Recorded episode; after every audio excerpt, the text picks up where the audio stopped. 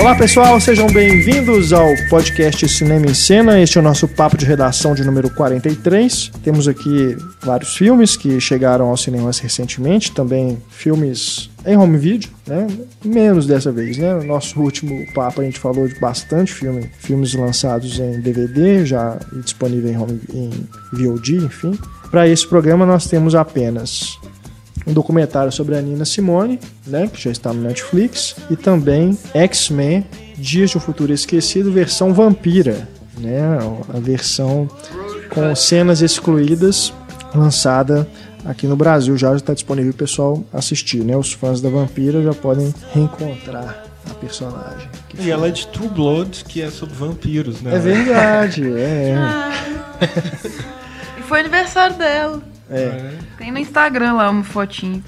Essa voz, né, que vocês estão escutando, né, é a de René França, Oh. que está conosco novamente. Né? Temos que aproveitar sempre a presença de René França em BH para que o nosso podcast fique mais rico. Ele que está, ele que está na origem do podcast, né? Está na origem, né, do- dos podcasts, né, dos grandes diretores, né? Enfim. Do, do papo de redação o- também. Do papo de redação É. também, o primeiro papo de redação, é verdade. Personagem histórico. O René que né, escreve no site Pílula Pop e é coordenador do curso de cinema no Instituto Federal de Goiás. Exato. Muito obrigado, René, pela presença. Obrigado pelo convite. Retomando- Dessa vez me convidou, né? Ó, deixa, deixa vocês. deixa quieto. Falamos né, do X-Men, temos também o Homem-Formiga nesse podcast, na sessão spoiler, né? No final do programa, você que ainda não assistiu Homem-Formiga, você pode ir ao cinema, né, dar um pause no podcast e de depois graça que se escutar. você for pequenininho. Se você ficar minúsculo, você céu. entra no cinema de graça, cara. Passa pelo. Ah, Ai, meu Deus. Meio Prevejo com- muitas piadas. cismei com isso, velho. Essa foi uma piada de grande nível, Stefano.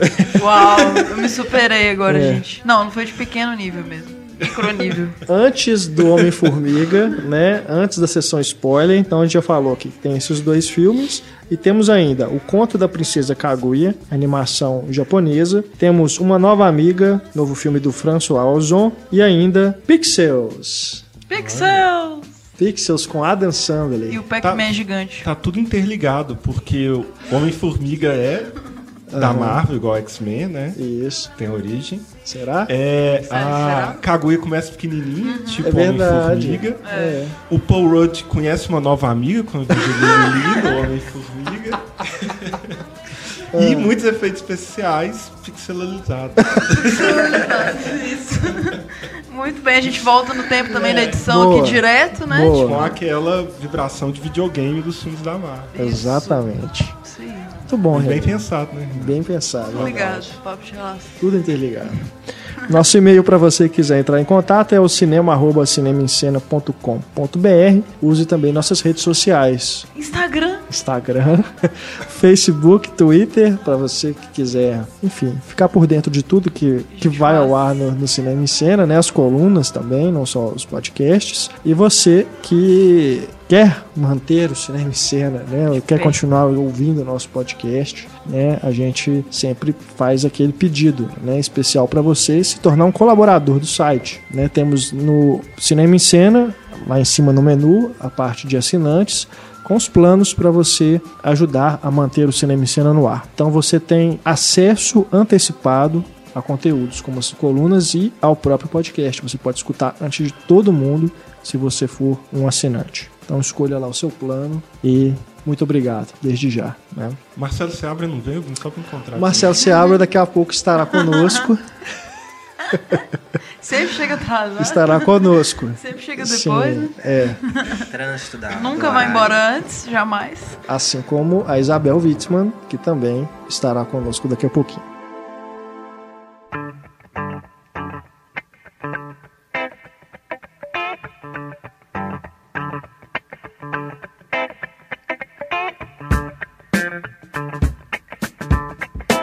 Começando nosso papo de redação, vamos falar primeiro sobre uma animação, uma animação japonesa, que é o Conto da Princesa Kaguya.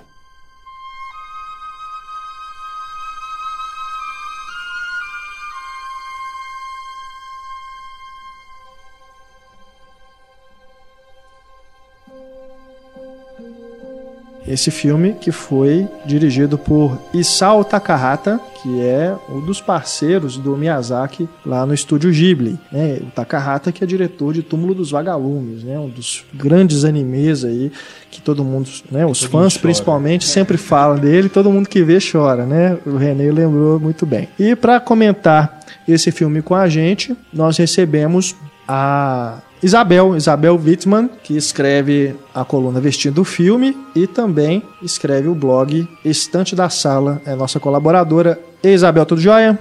Olá, tudo bem? Beleza. Isabel, vamos falar sobre o conto da Princesa Kaguya. Que, é, inclusive, né, primeiro, antes de mais nada, só fazendo um- uma breve sinopse aqui do que se trata o filme. É um. Seria o quê? Um cortador de bambu, né? A profissão do, do- personagem, um dos personagens principais. Ele está lá na plantação e de repente se depara com um bambu diferente, do qual surge essa protagonista, né? A princesa Kaguya. Ela é uma, uma- como se fosse uma bonequinha, né? Que ele encontra dentro de uma flor e depois essa bonequinha se transforma num bebê e o bebê vai crescendo é, numa velocidade né, extraordinária e se transforma numa menininha e vai né, é, amadurecendo, né, ela vai crescendo numa velocidade muito mais rápida que as das outras É o crianças. processo inverso do Homem-Formiga, né? No caso, Exato. É, conversando com, com a Isabel, né, sobre o filme é, em off, né, por WhatsApp e tudo, ela me lembrou de um, outro conto infantil que eu não sei se tem relação com esse, porque essa animação ela é baseada numa história, né, que uma história, um conto tradicional lá no Japão, que é a polegarzinha. Vocês lembram da história da polegarzinha? Que é também uma menininha que nasce numa flor, não é isso, Isabel? É, é um conto do Hans Christian Andersen e em algumas traduções aqui no Brasil ele tá como Mindinha também, a polegarzinha ou Isso. Mindinha, ela nasce de uma flor. Mas ela depois não, não na- ao contrário da Kaguya, ela não cresce, né? Ela se mantém daquele É. tamanho. Ela continua como se fosse uma bonequinha, né? Isso. É. Bom, é, o, logo de cara, assim, esse, esse filme concorreu ao Oscar, não é isso? De animação. Perdeu pra Operação Big Hero. É. Absurdo. Um absurdo, eu também acho. A- apesar de, de eu ter algumas ressalvas né, em relação a, a esse filme do- da Princesa Kaguya, é, em termos de animação, né, você assim, logo de cara já repara que é realmente alguém muito é, experiente, né, que sabe lidar com o traço. Né, tem uma leveza né, a, a animação que sem dúvida nenhuma é só mesmo um mestre né, do porte do Miyazaki, do Takahata para poder conseguir fazer daquele jeito. Né, as expressões assim, elas são mínimas, né, os movimentos são bem sutis, os detalhes, né? Então é tudo assim de uma simplicidade, mas ao mesmo tempo é tudo muito verossímil. Você acredita naquilo, né? Como a gente falou no podcast da Branca de Neve, né? Os movimentos eles são tão assim, eh, os detalhes eles são sutis, mas ao mesmo tempo eles são muito precisos e muito realistas, né?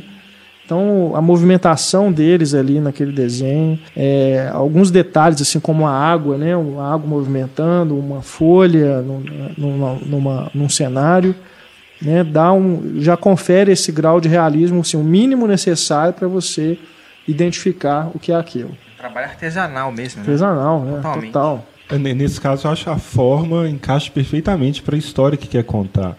Né, o fato de ser né, uma animação em 2D, né, Sim, é, com os traços é, até, vamos dizer assim, mais simplificados do que a gente está acostumado na, na animação tradicional, mesmo a 2D. mesmo as japonesas, É, mesmo japonesa. do próprio Só que ela é perfeita para essa mistura de realismo e de lúdico, que é a Sim. história toda. Tem uma cena que é muito legal de uma hora que ela sai correndo, e aí as roupas, as várias camadas de roupas É. vão saindo assim, que são muito coloridas, e, e, e a cena tá mostrando que é o, o, o mundo dela fi- ficando mais triste, preto e branco, e os traços vão ficando mais grossos, assim, Sim. de grafite, mais escuros. E é, é perfeito como o filme todo vai o tempo todo a, a, usando essa estética própria desse, desse tipo de desenho para a história que está sendo contada e principalmente para o interior do personagem ali. Sim, sim, concordo É. No, no início até cau- me causou um certo estranhamento a, a, a estética do filme, porque a gente é acostumado com os desenhos do Miyazaki, principalmente, que tem um, um- uma precisão muito grande, muitos detalhes em termos de textura que eles colocam. E aqui ele parte para uma, para uma visão simplista, mas depois você entende que isso é o contexto da história, que ela se, que é, digamos, uma história mítica que ela se passa em um determinado período é, do, do Japão, que, que os desenhos eles tinham essa característica, né? Então ele remete àqueles desenhos que eles faziam nessa época. E essa cena mesmo é maravilhosa, que os, os rabiscos Quer dizer, o desenho se desmancha em rabiscos e isso passa toda a sensação que é necessária para aquele momento. Não precisa de mais detalhes do que aquilo. É, e difere dos outros filmes do Takahata, porque o Túmulo dos Vagalumes, ele não tem esse estilo. Né? É uma animação que você pode até pensar que é do Miyazaki, né? Segue um desenho, né? um padrão de desenho do, dessas animações né? que são produzidas no Japão. Agora, o, o filme, apesar de se chamar O Conto da Princesa Kaguya, ele também é muito sobre o pai, né? a figura do pai e o como que ele influencia no desenvolvimento da personagem principal. né? Inclusive, se eu não me engano, pelo que eu li a respeito do conto original, a história se chama O Conto do Cortador de Bambu. É, Né? é isso mesmo. E mo- modificaram o fi- pro filme, talvez para atrair mais, né? Porque acredito que Princesa é uma marca. é uma princesa Kaguya, né?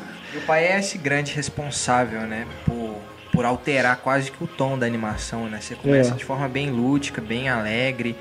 A, uma relação que a Cauê tem com a natureza, né? Bem próxima, com os amigos também. Uma coisa bem universo infantil ali. À medida que ela vai crescendo e tal.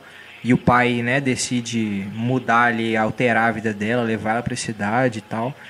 E, e achar que é aquele que é o destino dela, né? A, a história fica um pouco mais sombria, mais dura, né? Mais triste. E eu acho que muita gente que assistiu ao filme pode fazer um paralelo até com a própria vida, né? É, de ter essa pressão dos pais para você ser um- uma projeção da, daquilo que eles gostariam de ter realizado, de, gostariam de ter sido e se frustraram, né? Acontece isso muito, né? Com muita gente. Né? Mães opressoras, pais opressores, né? Que querem obrigar o filho ele a ser não- alguma coisa, né? Ele não faz por mal, né? A, a- a história Aham. deixa claro que ele tá fazendo porque ele imagina que aquilo é o melhor para ela e que ela tá destinada àquilo, né? É, a partir do momento que ele vai recebendo aqueles presentes, né, no, no- na plantação de bambu, né, as roupas, né, aquelas roupas, os tecidos luxuosos, o ouro, né, que, que brota de dentro de uma das, das plantas, ele passa a acreditar que aquilo é uma missão, né, que ele tem de transformar e cuidar dela como uma princesa, de fato. Mas aí a gente vê também um pouco que ele se corrompeu também, ele fica ambicioso, né? Ele quer. Não é mais aquele simples É, é, trabalhador, assim, rural e tal. Ele é um. Agora ele se acha um rei mesmo. assim, acaba pai, sendo a, a- moral da- dessa história, né? Desse conto, né? De que todo esse luxo, né? Tudo isso acaba podando a pessoa, né? A menina de ser quem ela realmente gostaria de ser. Né? Ela perde a inocência, ela perde os amigos, né? Ela perde o contato com a natureza. a personalidade dela mesmo, que é, É. mais moleca, assim, mais É. da natureza mesmo. Tem uma- umas outras morais, assim, é, ligadas à não violência também, muito bonitas, assim, umas metáforas visuais. E é- esse aspecto mesmo de aquarela, assim, de, de pintura, né, do filme, que não é tão comum em animação, é muito inusitado, muito peculiar.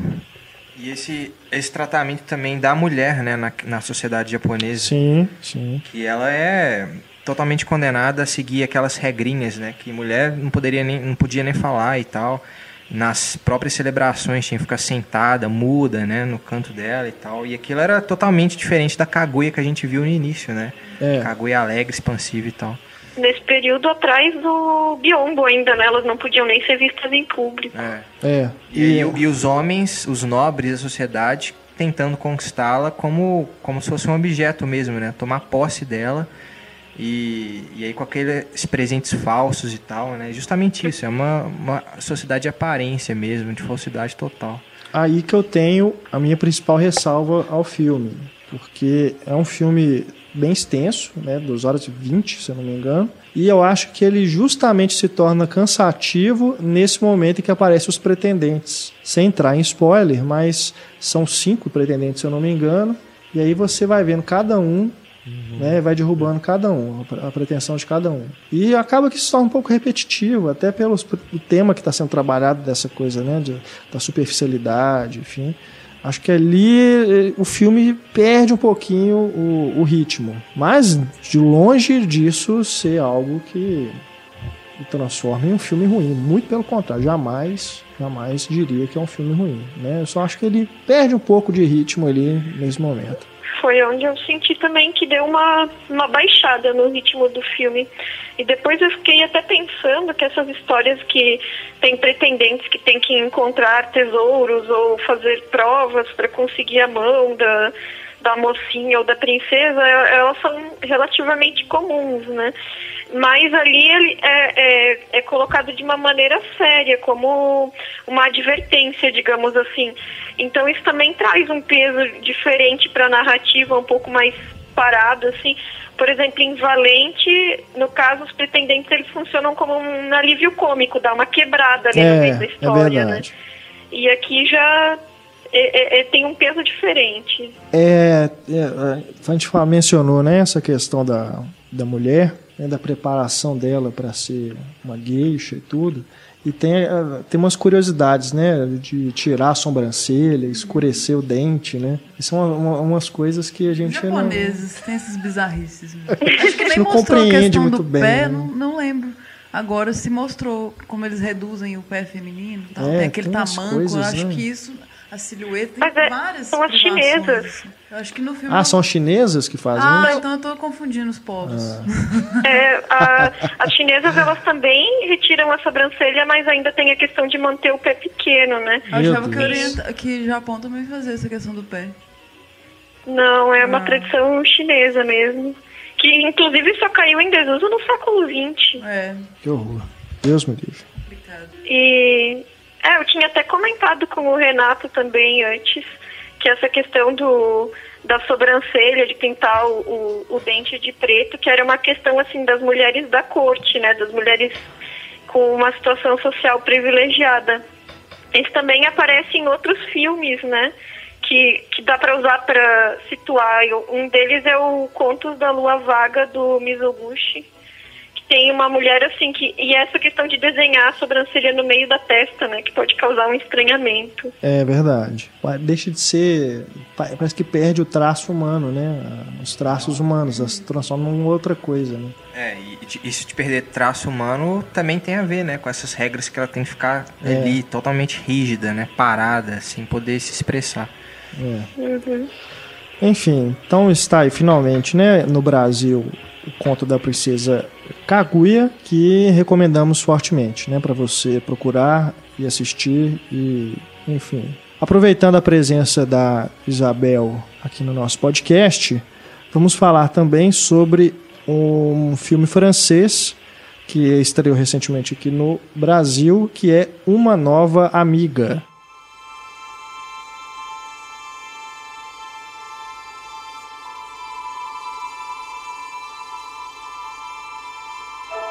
Esse que é, se eu não me engano, é o mais recente longa dirigido pelo François Ozon, um cineasta muito celebrado, muito cultuado, né? diretor de filmes como Tempo que Resta, Oito Mulheres, Swimming Pool, o que mais? Jovem Bela. Jovem Bela, que é o anterior, Dentro da Casa.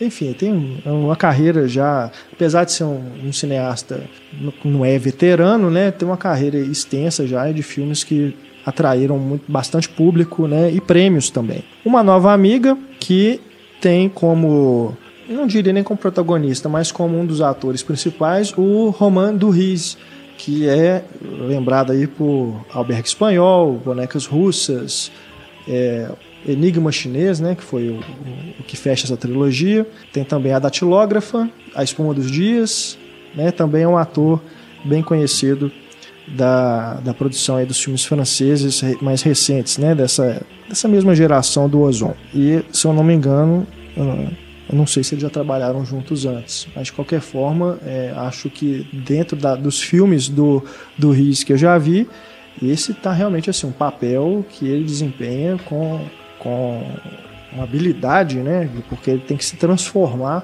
para o filme também. E passou por uma transformação física, porque ele tá magro nível Christian Bale. É. né? Ele tá realmente né? assustador né? como ele tá magro nesse filme, né? E eu acredito até que isso tem a ver com o que acontece com ele durante o filme, né? Não é spoiler, tá, gente? É o que a gente vai falar aqui, porque isso tá no. É a questão do filme, né? Isso tá no, na sinopse. Acho que nem, talvez não, não na cartaz, sinopse. Não, obviamente, mas no cartaz dá é. pra ver já. Tá no trailer. Mas no trailer não tem nem como você esconder, é, né? Isso. É a premissa do filme. Que é o fato dele ser um crossdresser, né? É, ele, é ele faz o papel do marido da personagem principal que. Aliás, ele faz o marido da amiga uhum. da personagem principal que morre. Também não é spoiler. É, morre Também logo é no começo do, do filme. filme. Ok. e aí a, a personagem principal, a protagonista, assume a missão de cuidar né, da filhinha recém-nascida do, do, do casal de amigos e do marido. Né, começa a se aproximar mais dele tudo e ela descobre que ele tem essa peculiaridade, né? Esse, esse prazer de se vestir de mulher, é, mas é algo que ele não externa, ele só dentro de casa, né? A, a esposa já sabia e tudo, ele explica isso para ela, mas para a menina, né? Para a protagonista é uma surpresa. E aí o relacionamento deles começa a se tornar cada vez mais próximo, mais forte e ele é a nova amiga, né, que ela que está no título do filme. É, mas eu acredito que ele tenha emagrecido tanto, inclusive, para poder caber nas roupas da, da esposa, né? É que ele adaptava, né? É. Tipo, mas mesmo assim é complicado. Parecer mesmo com, é. com o corpo feminino tem que, tem que emagrecer no geral. É, eu achei um filme bem interessante, né? Inclusive por trazer essa questão, né? Não, acho que não chega a aprofundar muito o que é o crossdressing, né? Enfim, mas pelo menos trazer essa questão e sem julgamento, né? Que é o principal mais importante. É, tem até no início alguns julgamentos da protagonista mesmo, que ela assusta, né? Ela Sim. manifesta assim. Ela, é, ela, ela tem um estranhamento inicial, é. né? Ela não aceita muito bem no começo, questiona se a amiga dela sabia e tudo, e depois é que ela vai se acostumando com a ideia, né? Mas é um filme muito bonito, assim. Nossa senhora, eu babei. E no início a relação entre as duas amigas assim também é mostrada de um jeito muito cativante, assim. Nos nove primeiros minutos eu já estava totalmente envolvido com todo também. mundo assim e aos prantos. Maravilhoso. A gente compra a ideia da amizade das duas como uma amizade pra vida, uhum e os maridos delas como personagens secundários que só foram acrescidos nessa, nessa dupla que, que eram elas, né? Uhum, verdade. E a e as duas principal... se complementam muito bem, né? Porque os é. flashbacks, quando vai mostrando é, a infância, a adolescência, a juventude, ela mostra, assim, que a Claire, que é a personagem principal, ela era mais tomboy das duas. Uhum. E, a, e a Laura era mais assim, a menina do vestidinho cor-de-rosa, né? Então a Laura como, era como se fosse o lado da, da feminilidade tradicional da Claire que ela não tinha. Então quando ela encontra o, o Davi, marido da Laura, é, praticando o crossdressing, essa identificação que ela cria com ele era como se através dele ele, ela tivesse resgatando a amizade que ela tinha com a amiga que ela perdeu. E a feminilidade dela também, porque ela fica também. mais, né? Compra o vestido, ela, ela começa a usar assim, cores que não são azul, assim, é engraçado que a casa dela, o quarto é todo azul, o guarda-roupa dela é azul marinho, as roupas dela, né? E aí ela volta para usar um vinho, um vermelho, passar batom, né? É verdade. É como se ela estivesse redescobrindo esse lado através do marido da amiga dela. Não, e até a relação dela com o próprio marido, né? Uhum. Se torna algo mais intenso, né? Que é, ele Sim. até assusta, né? Uhum. Literalmente. Ele, ele, até assusta. Mas só, só falando aqui, né? As atrizes. Quem faz a Claire é a Anaïs de Moussier, que eu não tinha, não me lembro de ter visto outro filme com ela. Achei uma atriz muito boa, uhum. muito boa. E a Laura, que aparece pouco, né? Ela quase não fala também. É a Isildo é. Lebesco. É, bem silencioso assim, a amizade das duas. É. É, parece que é mais sensorial mesmo, não tem muita coisa racional. Sim, é. O, no começo do filme, né? Quase. Acho que não tem nem diálogo, né? É, não, tá é. mostrando elas crescendo juntas. É, e e tem umas trilhas que elas fazem, assim. Até lembrei daquilo que a gente comentou da Disney, que elas passam tipo em cima de um, de um laguinho, assim, na ponte. Sim, é verdade. Timão e Pumba, os sete anões, assim. Aí depois ela com o- marido refazem todos esses trajetos, assim, na, na Isso é mesma legal, casa que dela, o- né? esse cenário ele vai se torna recorrente. né? Ela revive a, a amizade com, com É. a nova amiga dela. Agora, eu só achei assim que. eu- Por, por isso que eu disse que eu, que eu não acho que o Davi seja protagonista do filme, porque apesar de ele ter esse papel mais, que chama mais atenção, é, a- o drama que é desenvolvido mesmo, ali que o filme me parece mais preocupado em resolver, é o da, da Claire. Né? É. Aí, eu, eu já, aí eu já não vou, não vou entrar muito em detalhe para não estragar para quem não viu. Mas em alguns momentos eu senti isso, que inclusive o Davi acaba servindo mais de impulso para ela É. se redescobrir. Ele é mais bem resolvido que Né? ela com essa questão, assim. É. É verdade. Até a questão de focar mesmo na- nesse período depressivo que ela teve depois do, da morte da Laura, assim, realmente ela é que é o foco do filme. É, mas ainda assim o personagem do Davi ele é tridimensional, né? Ele tem camadas e tudo, é, um, é um, um personagem bem desenvolvido, né? Não, é, não tá simplesmente ali como uma, um fetiche, né? Um crossdresser para ser um, um fetiche. Né? O filme ele gasta um tempo desenvolvendo esse personagem. E achei bacana também o marido não ser mostrado como um preconceituoso, um babaca, alguma alguma coisa assim, né? É. É um cara bacana e compreensivo, né? Uhum. Até em alguns momentos assim que ele descobre que ela mentiu, né? De alguma forma, ele se mostra uma pessoa compreensiva, né? Isso é bacana também. Isso eu sempre lembro do Superman o Retorno, do personagem do James Marsden, porque ele é o namorado da Lois Lane, né? O noivo, enfim. E ele é um cara bacana, né? É. É um cara gente boa e tudo, cuida do, do filho dela com o Superman e tal. e tá de boa com isso. ai, ai. É, é interessante o, o filme justamente porque ele não se preocupa em fazer julgamentos, né? E isso é muito bom. Que ele é, é, te- tem ali as expressões de sexualidade dos personagens, tem a questão de identidade de gênero, ele passa por isso e em momento nenhum ele está colocando isso como cômico ou como errado. E, e em determinados filmes mais escapistas, assim, é, quando existe situação de crossdressing ou até de drag queens e tudo, filmes americanos, por exemplo, sempre colocam como alívio cômico ou entretenimento, assim, de comédia, né? E nesse caso... É, tá, tá levando a sério o personagem e o desejo dele. Eu achei isso bastante positivo. E até a necessidade dele de fazer isso mesmo. É uma coisa que ele quer entender, assim.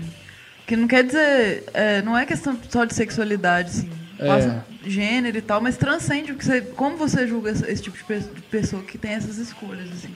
É. Sim. Muito E bom. isso, isso é uma característica dos filmes do Ozon, né? Ele é um diretor que não, não banaliza realmente os temas que ele trabalha, não. Ah, Inclusive, eu tô me lembrando aqui do Tempo que Resta, né? Que ele, ele trata de, um- de uma questão muito séria, né? Muito delicada. No Swimming Pool também, é um thriller, né? Um suspense, mas ainda assim né, são personagens complexos que estão ali envolvidos. O Jovem Bela, apesar de né, não gostar tanto assim do filme também. Ele não, não, não- torna a personagem superficial. Enfim, é um diretor que eu, que eu gosto. Não tanto quanto muita gente gosta, né? E celebra e coloca no altar, mas é um diretor que eu acho interessante e cria, cria até assim, enquadramentos bem simbólicos, né? Você, vê tem um momento que o, que o personagem do Davi é, ele chega em casa, é, se senta diante da, da penteadeira, né? E é daqueles espelhos duplos, né? Tira peru. Tira a peruca e ele tá, você vê claramente que é um- uma, uma representação da, do dilema dele, né? De como é que ele tá dividido realmente entre duas, em ser duas pessoas. né? E apesar de tudo, assim, é um tema delicado. Não tem essa banalização, não tem um humor grátis. tem morte e tal, é pesado, mas é um filme leve. No geral, eu achei um filme tranquilo. É, assim, não tipo, chega Ele a tem um clima bom. É, assim. sim. Tem um ritmo bom, É. né? Não é cansativo. Eu, achei bem emocionante, assim, mas não é aquela coisa pesada, difícil É. Filme, filme bem gostoso de assistir mesmo, né? Sim, É.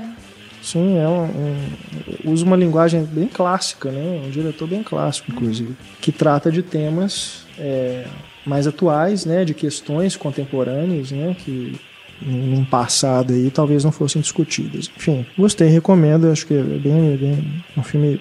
Se eu não me engano, ele passou no Varilux, né? No Festival Varilux esse ano. Agora alguns estão chegando aí já em cartaz, né, no circuito. Então se estiver passando aí na sua cidade, se você tiver acesso a esse filme de outra forma, eu recomendo. A única coisa que eu achei que destoou, minha única crítica são as duas músicas pop que tocou. Tipo assim, mas era totalmente adequado. Katy Perry, né? É, tipo, elas estão na boate no shopping. É. É. um lugar que vai tocar essas músicas mesmo. Mas você tá vendo um filme em francês. Você quer ver- ouvir uma música diferente, assim, tipo, É. não quer ouvir Katy Perry no meio do filme. Então só isso, assim, que me incomodou. Me tirou um pouquinho. Mas no geral, muito bom. Bom, antes né, da gente se despedir da Isabel, ainda aproveitando a presença dela aqui com a gente, né, via telefone.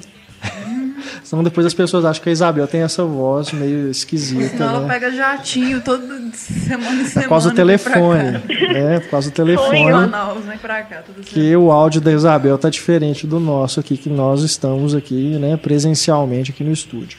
Chegou a Netflix, né, um documentário sobre Nina Simone.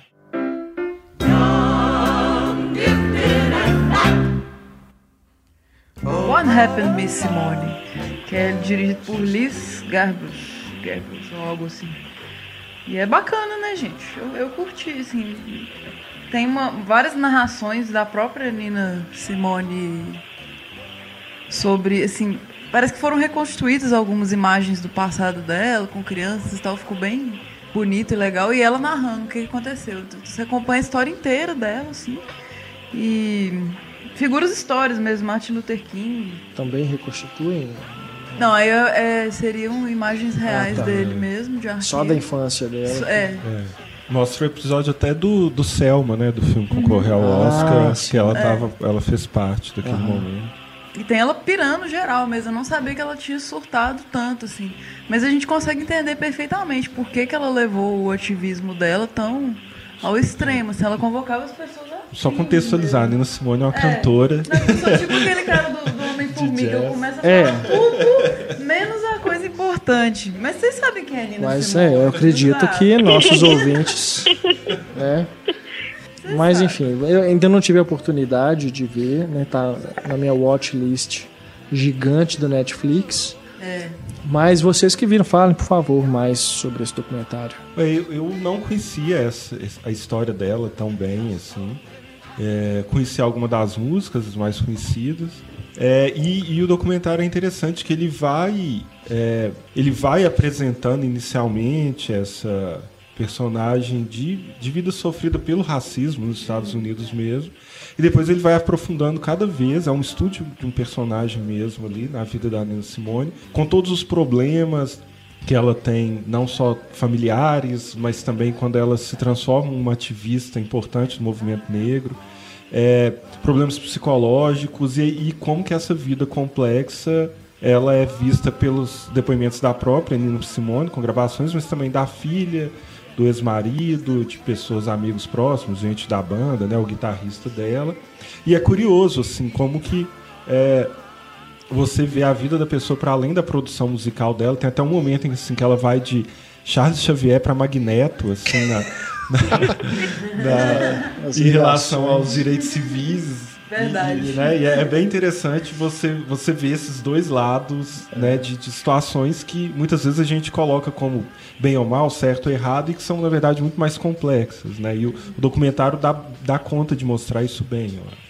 E, e completamente plausível, né? Porque é, a gente consegue entender o, o que ela estava querendo naquele momento, porque é, mostra vários acontecimentos históricos que, por exemplo, é, estão naquele filme Selma, né? A questão da igreja com as meninas que que sofreu atentado e, e aí ela fez uma música que era o Mississippi Goddamn, né? Que foi uma música que foi banida das rádios, porque tinha essa questão de colocar o o Palavrão. palavrão, assim, né, em relação ao, ao Estado, mas ela virou um, um hino do movimento. E só que conforme foi passando a questão do, do- da- das marchas de Selma e tudo, é, a questão foi que esses direitos eles não estavam sendo conquistados, né? Então ela, ela, ela cresceu dentro dela uma revolta muito grande com essa situação e eles mostram uma- um, um momento que eu também não sabia que ela foi morar na Libéria, que é um país africano que foi historicamente é, fundado pelos negros escravizados nos Estados Unidos depois do fim da escravidão, né? Então lá ela se sentiu à vontade e eu achei muito legal uma entrevista no momento que perguntam para ela sobre os direitos civis e ela só fala que direitos civis. E aí a gente pensa, isso, sei lá, depois de uma década de luta de direitos civis, ela estava se questionando que direitos civis. E a gente chega hoje em dia em 2015 com essa série de acontecimentos que tá, que estão sendo noticiados nos Estados Unidos, principalmente em termos de violência policial contra a população negra. E a pergunta dela continua super válida: que direitos civis, né? Bacana. Não, não, eu acho que eu vou até subir ele na minha lista Pode ver esse fim de semana. do Netflix pra ver com prioridade. Uhum. Legal demais, né? Eu gosto dela como artista e tudo, mas com o Renê também essa história dela. E tem as não- músicas dela, porque a gente viu várias né? biografias que não tem as músicas, tipo. É, isso é complicado. né, Jimi Hendrix sem música, que ótimo. Mas a dela tem, tem Strange Fruit, que é maravilhosa. É. Ah, maravilhoso. E, e eu acho que acho que esse é o ponto forte do documentário, além de mostrar esse lado do ativismo dela, e, e se tem o lado negativo de contar com as cabeças falantes ali, que tradicional de documentário, né?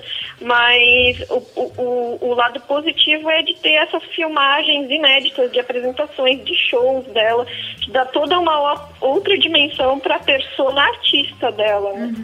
E também mostrar a questão não só étnico-racial, que seria a principal luta dela, mas a questão de gênero, né? De- dela enquanto mulher negra naquela sociedade segregada e também uma é, mulher negra em um- uma, uma cultura em que permitia a violência contra a mulher. Então, a questão do relacionamento dela com o marido dela, né? É até mostrar os diários delas mesmo, assim, tipo, com a letra dela, narrando essas, esses, esses atos de violência. E o marido dela falando, você fica querendo socar a cara dele, assim, ele lá, de boa, falando e admitindo tudo isso, assim. É, ele, ele, ele em determinada cena ele ainda fala, é, porque daí eu dei um soco na cara dela e o meu anel abriu um corte de 3 centímetros na testa dela. Tipo, banal Que total, isso. assim. É, um- é um personagem é, é interessante assim eu, eu, eu assisti o documentário e pensava até num filme do, do Scorsese que o Scorsese trabalha com esses personagens que tão, é, um- é uma turbulência interna ali eles estão num, num- num conflito constante consigo mesmo e ela é uma pessoa assim ela é é negra, mulher, nos Estados Unidos, nos anos 60 e 70. Ela gostaria de ter sido é, pianista clássica, então ela nunca está satisfeita, mesmo com o sucesso de público e o sucesso artístico dela, ela está nesse conflito o tempo todo com ela mesma. Né? Ela vai se desentender com a indústria. É, é, ela vai ser esse personagem que, que é uma ebulição ali mesmo, e, o documentário dá conta da gente entender não só um pouco dela, mas também do, do, do contexto histórico da época e desses processos sociais todos que estavam é, em voga ali. É, e, e ele é, é, é meio arras- arrasador, assim, porque ele, ele te leva ao mesmo tempo a se maravilhar com a genialidade. Ele, né, quando eles contam lá e mostram uma, uma cena de uma apresentação dela em que ela canta uma música e toca outra no piano, né? E ela tá cantando ao mesmo tempo em que toca outra música.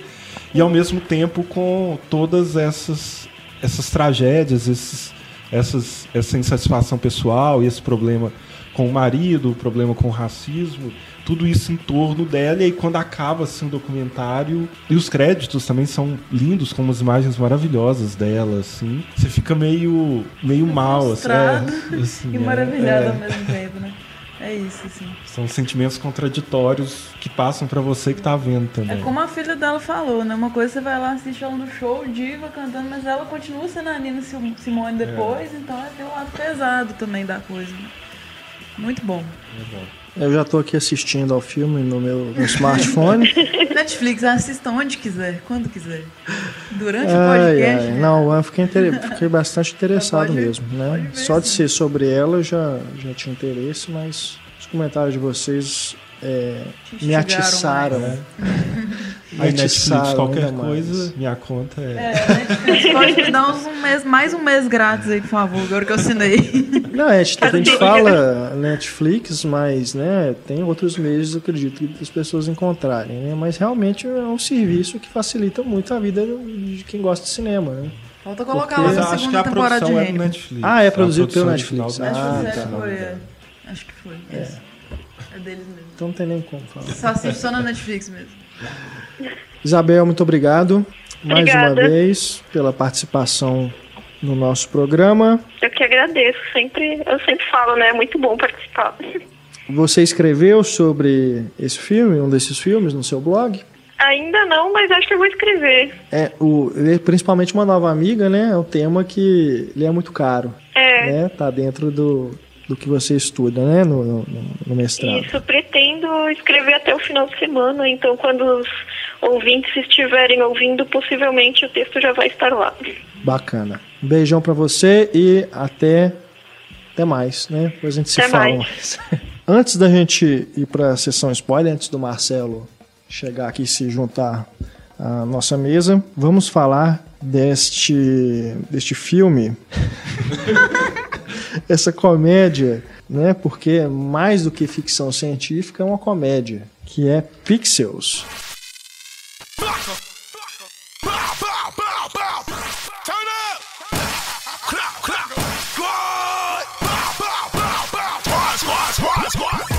Deveria chamar Voxels, Por quê? que não são pixels. Não são, são pixels? pixels 3D, que são os voxels. Ah, tem essa Então, diferença? esse- Tem a Sim. diferença. Olha só. O erro do filme já começa Já no começa no conceito. título. Olha O título já tá errado já. É, porque ele é baseado no, num curta, na verdade, né? O curto é bom. Um curta bacana. Bom assim também Eu não. gostei do É filme. bacana. Eu tive um uau, um prédio de Tetris. Eu fiquei meio assim. É legal, jogos isso é clássicos. Não, é legal, é. Porque o que, que é o negócio? É uma invasão alienígena É que estraga tudo. em que os extraterrestres se transformam, né? Usam como disfarce, enfim, os personagens de jogos pixelizados. né? Os jogos sim são Mas pixels. no curta isso, essa- isso fica claro também? Não, já No começa curta- o assim, né? Com a é invasão, Está né? tendo a invasão. É. É, Acho que essa explicação é pro. É, do filme. É, não, é mais Que eu acho claro, até mas eu- interessante pro filme, assim. A É uma NASA, premissa legal. Em 82 mandou É. nessas cápsulas várias coisas que representam o planeta Terra. e No meio estavam os videogames, os fliperamas da época. É. E aí os ETs receberam como um chamado de guerra e, e assumiram a forma desses, Só que desses assim, jogos, né? Arcade. Não é nada sutil a forma como explicam, né? É, não- Vem o Dan Aykroyd, É. né, fazendo uma participação especial e faz um discurso lá, né, no campeonato de videogame explicando exatamente como que isso vai o acontecer. filme é só coincidências. assim, É. né? Sim, total. Mas é, o, o curta, cara, eu acho ele, é, como eu te falei, a gente falou, ele é legal. Mas é basicamente um showcase de efeito especial. Não tem história, né? É, é, é só aquilo, né? É O- exibição mesmo. O, o diretor do curta, inclusive, acho que ele é produtor executivo do, do filme, né? Mas se bobear, só o nome dele que tá lá porque ele fez o curta. Patrick Jean. Porque duvido que ele teve alguma influência na história, né? Como- seja lá como consultor criativo, que seja. Porque entregaram esse projeto, né, pro Adam Sandler e sua trupe. Aí ferrou tudo, porque o estúdio, a Sony, comprou os direitos do curta e ficou lá, o projeto ficou lá. Aí, eu não sei se foi a decisão do estúdio jogar isso para Adam Sandler ou se o Adam Sandler que soube e se interessou né, e fez um, um- um- algum tipo de esforço lá para poder ficar com o, o filme. E aí a direção é do Chris Columbus, que até né, achei que poderia ser um elemento de interesse, porque o Chris Columbus é da- dessa época dos anos 80, né? É, o O Chris cara Columbus, escreveu o Goonies. Goonies, O Enigma da Pirâmide, É. dirigiu aquele é, Uma Noite de Aventuras, né? Exatamente. os meninos saem com a babá. É. né, E tudo sucessos dos anos com 90, filme, né? né? O Esqueceram de Mim, Uma Babá Quase Perfeita. Os dois Enfim, primeiros Harry Potter. É, lógico que não, não- jamais vai chegar a ser um diretor bom, assim como os, os bons diretores de filmes da Sessão da Tarde, né? Mas, de toda forma, ele esteve envolvido né, em sucessos dessa época. Então, achei que, pelo menos, a presença dele fosse é, provocar alguma coisa que não fosse um- uma Sandlerização Eu acho que ele foi bem né, do, sucedido desse projeto. nos primeiros minutos Sim. de anos 80. É, eu Sim. também acho Tipo assim, a hora que começou o filme, eu falei, não, que legal. Tipo, os É. menininhos lá no fliperama e tal, roubando moeda da, da, da limonada. Tava bem sessão da tarde mesmo até ali, né? Chegou a Dan Sandler. falei, E eu não, e eu não sabia, assim, eu gosto do. o- essa parte nos anos 80, eu gosto dela toda, até. Assim, aí começa a musiquinha, eu não sabia que era dirigido pelo Chris Columbus, escreve um filme de Chris Columbus. Eu falei, Aquela música, eu ser sou bom. fã daquela música. Nossa, vai ser bom. Surrender. Vai ser bom. Até que aparece o Adam Sandler conversando com o Kevin Kevin, James. James. Por acaso, presidente dos Estados Unidos. Uau. É. tipo, já corta na conversa deles, assim, É, eles, eles estão na infância. conversando é, na infância e faz a transição para adulto. E aí já, assim, de cara já vai, assim, vai ser um filme do Adam Sandler É. mesmo. Porque todas as piadas, que podem, é infantil, elas né? poderiam... Como se ele tif- fosse uma pessoa de 10 anos de idade num, num corpo de adulto, É. assim, é isso. E aí, E todas as piadas elas poderiam ser usadas em qualquer outro filme do Adam Sandler. É, não tem nada a né? ver. O que é realmente assim de- desse filme, da história de ser um filme em que é, T's tran- é, disfarçados de, de Pac-Man, de Donkey Kong e o, o diabo. É, O diabo tem também, não viu o diabo em Pixar, não. não. Mas o, o, o que tem disso, eles conseguem resumir nos créditos finais, naquela que fica Muito legal animação. também, aquela animação é, É, legal. aquilo ali, a É história é é, inteiro, eles aquilo. né? repetem o filme todo. Não precisava ter É o filme, aquilo, tinha cara. que ter aquilo como um outro curta, tipo um curta em Pixar, É. assim, tá ótimo. É um fiapo de, de história, é o high concept, entendeu? É, só aquilo. O resto do filme todo é só piadas Besteira. idiotas do Adam E Sandler. machista, é terrível. Constrangedor, né? O filme Puta. ele vai te dando vergonha. Nossa. assim, Tipo, eu não acredito que isso é uma piada, Sente velho. sujo no final, né? É uma piada, cara. Não. Aí alguém ri, você julga a pessoa de estar rindo. Você fala, Nossa, a pessoa tá. Exato. rindo. Olha, Eu Mas- achava essa pessoa inteligente. Mais bizarro, cara. Na minha sessão tinha uma garotinha com a mãe. E tem aquela piada que o Peter Dinklage, na hora que ele tá na- saindo da prisão, né? Que ele faz algumas condições para poder ajudar o pessoal a derrotar os extraterrestres. Porque ele faz um campeão, ex-campeão, né? De, de campeonato de fliperama e tudo. E aí ele fala que uma das condições é ele fazer um sanduíche com a Serena Williams e uma outra mulher. Martha Martha Stewart. Stewart. Martha Pra Stewart. cozinhar né? pra ele. Enfim. Aí a menininha perguntou pra mãe quem é Serena Williams. Aí a mãe explicou e me explicou também porque eu, eu leigo que eu sou, não sabia quem era. E aí a menina começou a rir, mas eu não sei se ela riu por si, porque ela queria rir, porque as outras pessoas estavam rindo, ou se ela entendeu realmente que ele estava querendo fazer uma suruba com a Martha Stewart e Não, a ela Serena deve ter entendido que ele queria fazer um sanduíche mesmo. É, ou algo ela é assim. criança, então vai fazer Mas um assim, é- sanduíche. O mais bizarro é a tipo menina, então, saber que é a Martha Stewart Exato. não quer ser. ah, uma tenista com a Martha É. Stewart. Mas de toda forma, assim, é o tipo de piada é, suja que não é adequada para um filme que tá com classificação, eu não sei qual que é, se é livre, se é 10 anos, enfim. Mas de toda forma, o filme é cheio dessas piadas de, de insinuação sexual, né? Que, enfim, só cabe mesmo Não, no filme de Adam Você vai Sandler. vendo e eu, eu ia tentando, assim, não, vai melhorar. Dar uma chance aqui. Porque aí começa lá, ele conversando lá com o presidente amigo. Aí toquei, né? Acontece, seu amigo virar presidente. tá. Aí sai, ele já faz uma piadinha ali na, com a imprensa. É. Que, aí você já, já fez assim, é, o- no clima vai ser esse mesmo. Aí quando ele vai instalar o equipamento na casa da mulher, que calha de ser do Quem? Pentágono lá, não sei o quê. Aí ela tá chorando no, no closet. chardonnay aí de ele entra, aí ele senta no chão com ela. Aí eu fico, meu Deus. Não, tipo, a primeira coisa que ele fala com ela é uou. Tipo, quem conhece a pessoa e fala uou, velho? Tipo, Aí quando eles existe. encontram depois e fica. Aí o presidente fala assim, tipo, pai, assim, parem vocês dois, sabe? Assim, É. fica- Não, e, e fazendo piada com o George W. Bush até hoje, aquele negócio É. da escola que não Da escola. lendo livro infantil, né? Até Aí tem hoje. o Brian Cox e o Xambin se, se abraçando, Nossa, gritando com medo. Brian Cox tá extras. fazendo ali. Como é que se, sabe, acho que o Peter Dinklage, ele até se safa assim bem dentro do, do papel dele. Ele é o Mas personagem. o Brian Cox, cara, assim, é ridicularizado. O cara aceitar esse tipo de coisa é, é triste, né? Mas o, o Peter Dinklage, assim, ele é um cara versátil. Você vê assim, você não vê o Tyrion ali no É. filme. Ele consegue criar algo ali, né? Ele encara, ele encarna, né? Aquele No X-Men que a gente vai passar, coisa. ele também é outro Sim, personagem sim. que desaparece. E o, o que é bacana é que assim, ele tem um rosto muito marcado, né? Você, não, você vê ele e fala assim, não, é o Peter Dinklage. Né? Mas ele consegue fazer essa transformação né, pro personagem. Eu não achei bom, não. Eu achei que ele ia salvar alguma parte, mas ele não tá legal. Nem ele. Não, assim. eu não tô dizendo Não, assim. é, ele é o, é a Tô melhor, dizendo assim, ele como, assim, como ator, entendeu? É melhor que uma assim, um- facada, ele consegue sabe? se afastar dos outros personagens dele. Sim, Né? muito, muito. Se afasta E completamente. tem o que o, o grupo é esse que a gente falou, mais o é Josh Gad, né? Isso. Que é que do é Jobs. insuportável também. Que é, É. meu Deus, assim, O desenho é uma linguinha ele já pra apare- ele, ele é- ele aparece meio nada a ver no, nos anos 80, né? Você fica assim, ai, apareceu esse personagem ali porque eles vão recuperar depois. Aí depois ele aparece do nada também no, no tempo presente. Ele é peixe. Aí eles repetem uma piada de Big Bang Theory do, da mãe gritando. É. E ele grita de volta.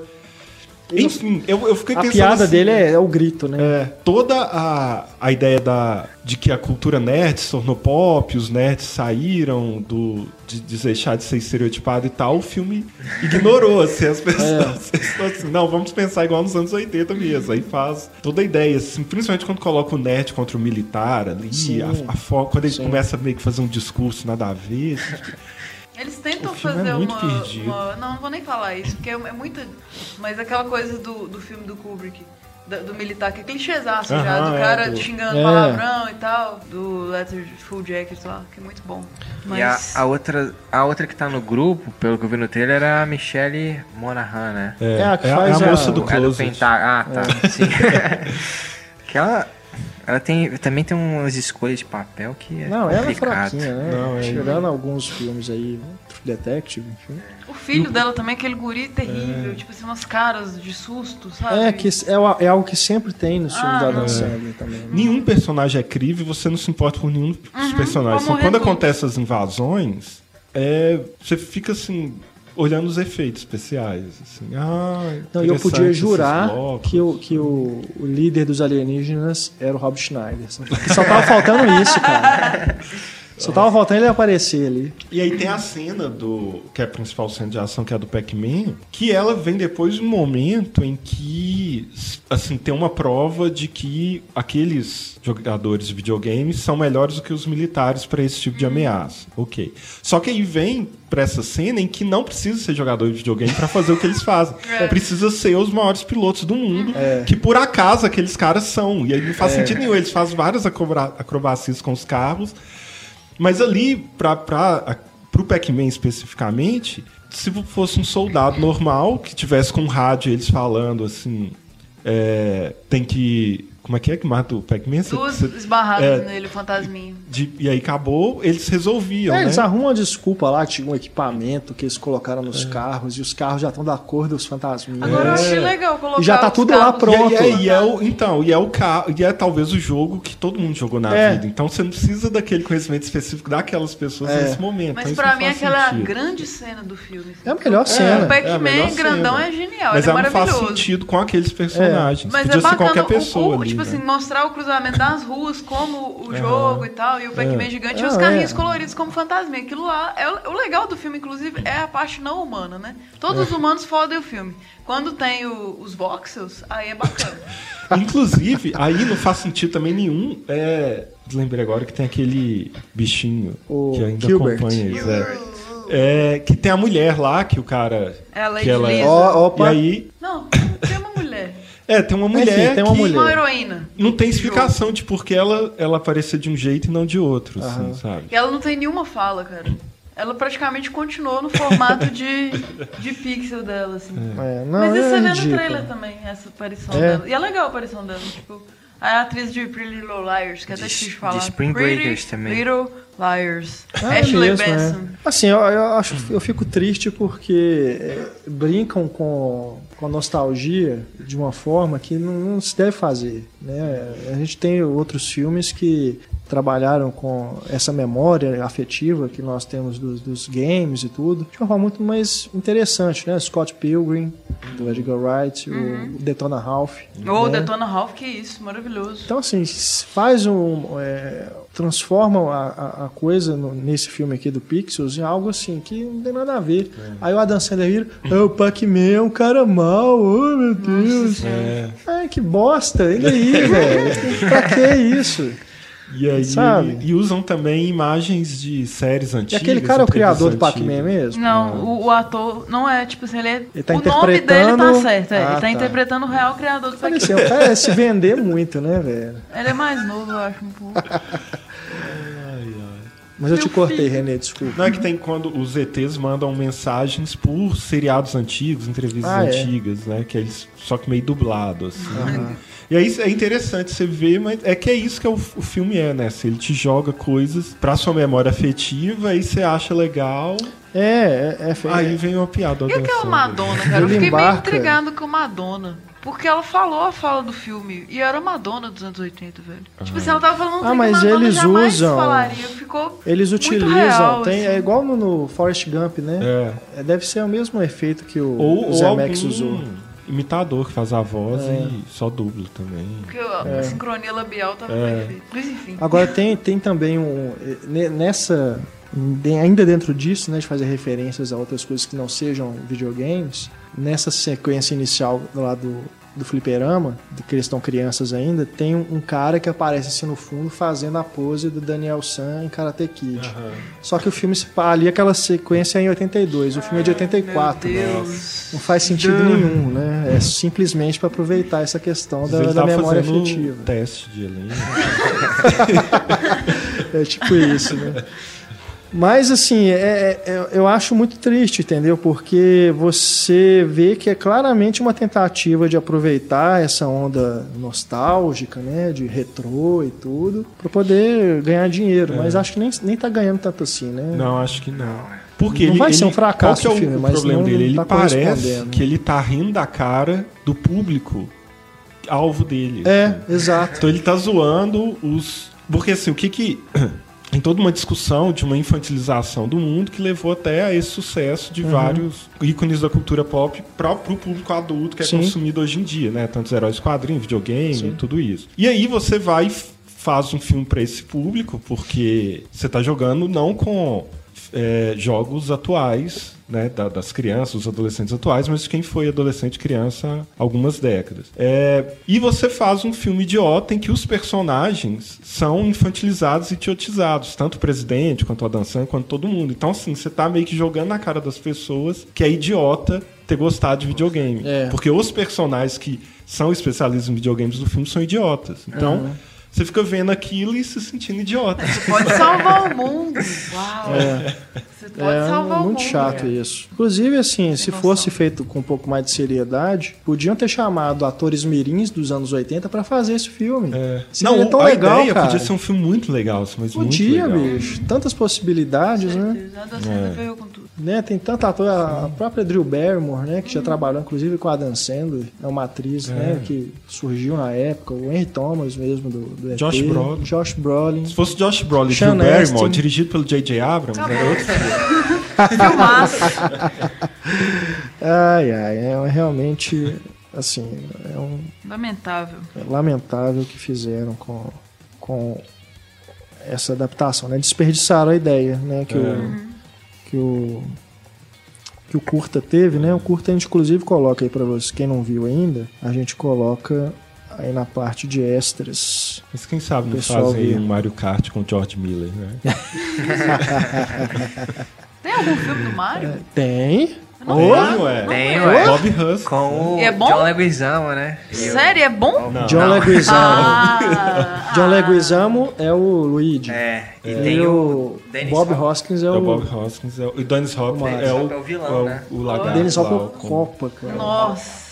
Puta Tem do que Street Fighter? Não tem? já Não, é o. Street Não, Fighter aliás- Não, tem outro que é o do... Que é Dois Irmãos. Double Dragon. Double Dragon. Nossa, Double Dragon. terrível também. Terrível. A gente fez, né, inclusive um podcast sobre adaptações de games com o Felipe, né, que escreve lá no Pílula Pop também. Esse podcast é um pouco mais antigo, mas vocês encontram para escutar aí no- nos nossos arquivos. Mas eu- o que eu ia dizer é que vocês lembraram do, do Mario Bros, a gente continua sendo uma versão decente do Mario Bros, porque se a gente imaginar que o Adam Sandler faz o papel do Mario Bros na cena do Donkey Kong, é, porque tem, tem- aliás tem muita gente que não sabe disso, né, que aquele personagem do Donkey Kong é, a o Mario. do Mario. né? É, então a gente continua, o Mario continua sendo mal representado. Vai vir uma animação, parece, não é? Tem uma animação do Mario. Do Mario? aí. É Aí é mesmo? melhor, é mais chance de dar certo. Ah, Não sei se foi cancelado, mas tinha essa. Mario é esse tão projeto famoso, aí. podia Mas ter, só, né? só para vocês, né, né, não acharem que a gente tá sendo muito cruel, os roteiristas do Pixel são os mesmos que trabalham com, com Adam Sandler aí, no, né, ao longo da carreira, né? Fizeram aí o Paizão, Esposa de Mentirinha, essas coisas. Hum, Grandes classes. Aí você já tem uma ideia. E o, o diretor do, do curto é o Patrick Jean, né? Só para deixar o crédito dele aqui. Enfim, um desperdício. Marcelo Seabra. Opa! Chegando aos nossos estúdios, antes de começarmos né, a sessão spoiler, Exato. onde vamos falar sobre Homem-Formiga e a versão vampira de X-Men Dias de um Futuro Esquecido, Marcelo tem algumas considerações sobre dois filmes, né, Marcelo? Exato. Duas Que coisas, Estrearam recentemente aqui no Brasil. duas obras assim fantásticas. Se você tiver com problemas de sono, esse tipo de coisa. Uma delas, que já está passando há mais tempo, é uma que a gente ignorou solenemente aqui no, no podcast, mas que essa semana eu tive a oportunidade de ver, que é Cidades de Papel. né? Olha que os fãs de John Green vão ficar chateados com a gente. Olha, mas realmente a gente eu, não teve. Eu li críticas positivas da Cidade de Papel, falando que não é aquela comédia romântica comunzona, Não, não, não, clichêzona. é, e deixa eu inclusive fazer aqui um- uma reparação, porque nós não ignoramos solenemente. Né? Foi simplesmente uma decisão de pauta devido à quantidade exacerbada de filmes que nós já tínhamos para comentar. Então, deixa Ou a seja, gente. fãs, não reclamem com a gente. Foi uma decisão. É, a gente sabia que o Marcelo ia ver mesmo depois. É, o Marcelo né? vê qualquer porcaria, né? Então, a gente deixou para ele comentar nesse programa. Bom, é, de fato eu tenho que reconhecer, admitir, fazer um meia-culpa de que não é tão ruim quanto eu pensei. Eu, sinceramente, depois de ter visto A Culpa é das Estrelas, que eu quase vomitei, eu realmente não esperava muita coisa desse Cidade de Papel. Não conhecia nenhum dos dois protagonistas, nenhum, nem Net Wolf, nem aquela cara de Levine lá. Você não conhecia a cara dela vindo? Não, Eu nenhum dos não. dois. E aí, Também não sei quem que é, não. pois é, eu acho assim, ela tá agora no, no Esquadrão Suicida. Esquadrão Suicida, Mas né? ela é modelo, né? E virou atriz agora. E o Net Wolf tá na Culpa das Estrelas, né? É. Ele é o amigo cego lá do protagonista. Ah, sim. Agora Fantástico. Ele tá enxergando. É, eu, eu acho assim, o Cidade de Papel ele é um filme que a gente poderia dividir em dois núcleos. O núcleo do menino com a menina e o núcleo do menino com os amigos. O núcleo do menino com os amigos é muito engraçado, muito leve, muito bacana, tem uns bons momentos, dá pra dar umas risadas e, e é realmente um núcleo bacana, bem desenvolvido, interessante. O núcleo com a menina é um núcleo aborrecido pra caramba, a menina é uma nojenta, chata toda a vida e o menino por algum motivo é fixado nela. Então, o filme de uma forma geral ele é muito chato e ele não, no final das contas, você fica com aquela sensação ruim de que ele não cumpriu o papel dele, exatamente por ele ser construído e depender de uma relação que é uma relação aborrecida. Que essa menina, essa cara de Levine, além do fato de eu não achá-la bonita em momento algum, ela é a atração da escola. Não, ela é bonita. Ah, não acho Aí, não. não, aí já é uma questão de gosto É. pessoal. A amiga dela que está no filme, que viaja com os meninos, é muito mais bonita do que ela. Dá de 10 nela. E. Não, o menino é feio. O menino é feio como todos os outros meninos.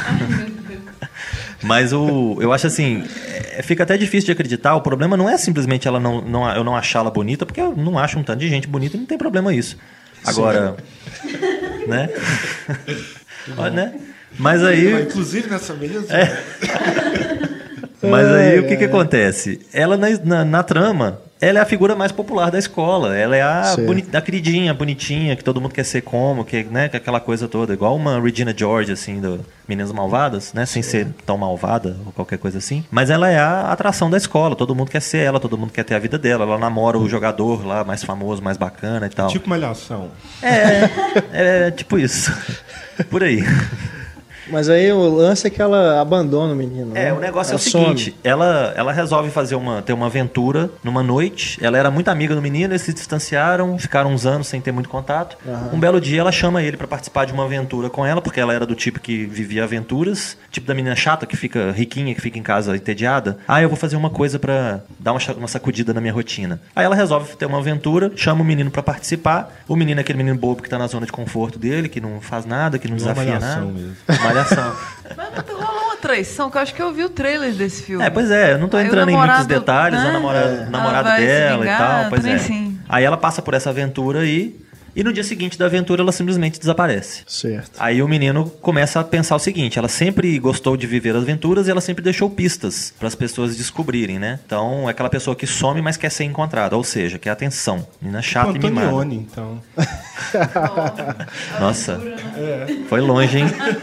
Ou é um protótipo de psicopata, né? Que vai deixando as pistas assim, tal, um serial killer. É, resumindo, o menino cria toda uma, uma trama, vai atrás dela, e eles saem numa aventura e tal. E é isso aí. E é um filme chato, aborrecido, que tem seus momentos engraçados, que talvez se desse mais lugar pros, pros coadjuvantes, talvez teria tido um resultado mais legal. Mas ele depende do, do menino que é um bobinho e da menina que é uma mala sem alça. Então, basicamente, Nem a trilha sonora salva, não tem uma, uma trilha. eu achei tudo muito moderninho e eu não sou É, muito moderno não é com da relação à sua música. geração, não. Não, então eu não, nada me agradou ali não. Tem, tem muita Tipo, coisa. One Direction, que eu nem sei. Aí toca. também Deve não. Pelo amor de. Deus, né? Porque One Direction acho que já é até mais criança, né? Não, eu não sei nem do que vocês estão Sei falando. lá. Não, porque eu já vi no, no, no, no Cinemark tem aquele. Eles passam uns documentários antes, né? Cinemark hoje em Ah, dia é 30 minutos Tem um negócio até de o filme R, começar. R5 que tá passando agora direto. Dos três últimos É, filmes que eu vi, uma inclusive Cidade bandinha de Papel. dessas, é, né? os meninos ser, falando. então. Não, eu estou me dividindo entre a banda É. e minha carreira no cinema. Nunca vi nenhum dos dois, nem a banda nem ele no cinema. Então, Eu achei que era esse, o One Direction, que tem filme, né, disso também. não, acho que filme eles chamam concerto, R, né? R5. Porque o nome, pelo menos na legenda, aparece R5. É o retorno das, das boy band com cinco garotos? É, uma, uma eu acho que é menina, os outros quatro são homens. Pelo Ah. menos parecem ser. Pra não parecer machista. Tem que ter, né, um diferencial. Meu Deus. Bom, esse foi um.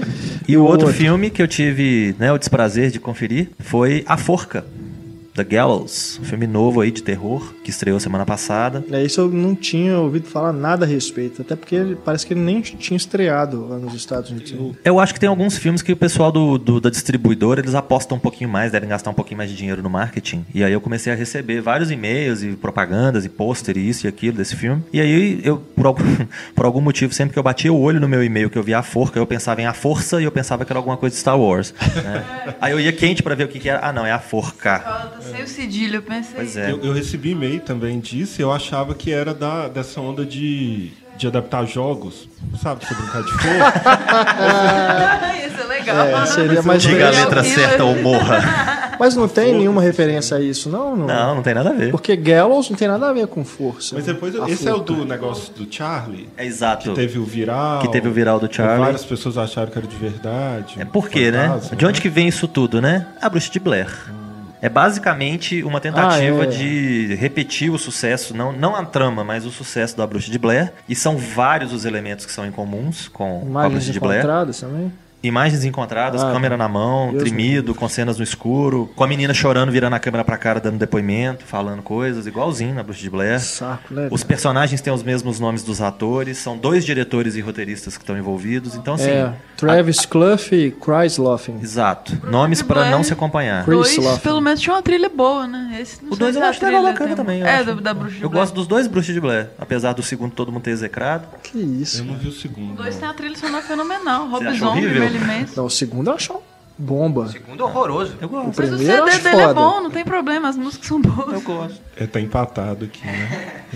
Eu vi, eu vi um, um, um blog. Eu não, eu não vi, Ah, aí eu viu? queria ver se vocês empatavam, mas dois gostam. Eu dois lembrei, do, gostam. eu lembrei de um- uma lista que eu vi num blog que era dos piores, as piores figuras de ação já lançadas. Aí tinha o boneco da bruxa de Blair. Que beleza. Mas esse. Mas esse o filme- Gallows, então. Esse filme A Forca é basicamente o seguinte: uma, uma um pessoal de uma escola lá, uma turma de uma escola, resolveu fazer uma peça de teatro. Misteriosamente, toscamente, o ator principal morreu na, na, na peça, na encenação da peça, enforcado, né? Como a gente pode perceber pelo título. E aí, depois que ele morre enforcado, o Charlie, né? 20 anos depois, por algum motivo, os novos alunos dessa mesma escola têm a ideia fantástica de recriar essa mesma peça para homenagear o Charlie. Ah, tá. Obviamente vão acontecer coisas Claro. escabrosas, né? E aí a gente vai conhecendo os personagens, né, na medida do possível, porque eles são tão profundos quanto essa mesa que nós estamos na frente aqui. E e aí a gente vai, vai tendo aquele Ai, festival ai. de, de cenazinhas bestas, de sustozinhos, de coisa aqui, coisa ali e tal. Pra chegar no final, depois de 80 minutos, eles tentarem chocar, fazer um final, ó, e terminar por cima. Só que termina deixando mais, mais chateado ainda. Tanto de gente no cinema que tava rindo, que tava. Até aí, né? Dá pra entender, porque na Bruce de Blair também, né? Quando eu vi a Bruce de É. Blair também tinha muita gente rindo É, isso é uma praga, não, não acabar nunca. Mas de uma forma geral, eu percebi que, assim, na sala era geral, ninguém tava gostando do filme, tava todo mundo querendo ir embora. E Uhum. aí o único lado bom do filme é que ele só tem 80 minutos. Eu tava vendo aqui no meu dicionário inglês-português, gallows significa forca. então a tradução tá Então certa. fechou. Então basicamente é isso. Cidades de Papel e A Forca. Fosse Muito vocês, bem. eu Marcelo com os melhores lançamentos pra você. sempre. Marcelo Seabra. sempre. Os dois textos no pipoqueiro. É, o Gallows tá lá, o- a Forca tá lá. Cidades de Papel eu ainda não criei coragem, não. Tá certo. Porque afinal de contas, né, vai que os fãs do John Green começam a me boicotar, né? Já tem a culpa das estrelas lá. E as fãs da cara também. É, as fãs da cara É, dele Sucesso também. agora. Nó, só sucesso. Então vamos adentrar na sessão spoiler. Apesar de que eu já estraguei os dois últimos filmes também, né? Sessão spoiler com Marvel, né? Especial Marvel. A gente vai Ah, falar hero- heróis da da Marvel. Marvel, É, né? que é- Porque a gente é nem Marvel pode. Hoje a, a chatice é tão grande que se a gente fala que filme dos X-Men é da Marvel, aparece um monte de comentário falando assim: ah, mas esse filme não é da Marvel. Pois é, da Tá, Fox. beleza, não é da Marvel, mas é de heróis da Marvel. Vocês entenderam o que eu quis dizer. Não, eles têm um Mercúrio diferente. É, enfim, especial heróis da Marvel, então.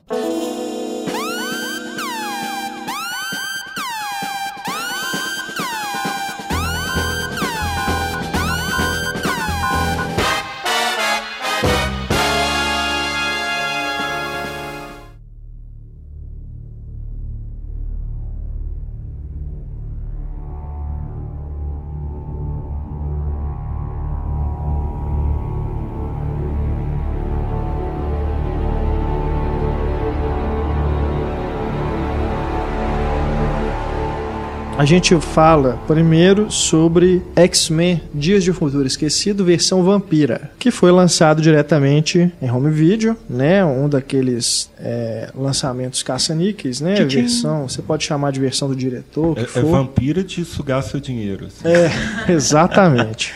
Porque o que acontece? Entra né? Money do Pink Floyd na trilha. É, durante o durante o, o- a produção desse filme, Dias de Futuro Esquecido, o, foi anunciado que as cenas com a vampira seriam cortadas, né? E aí acabou que depois, acho que devido ao protesto dos fãs, deixaram no finalzinho, né?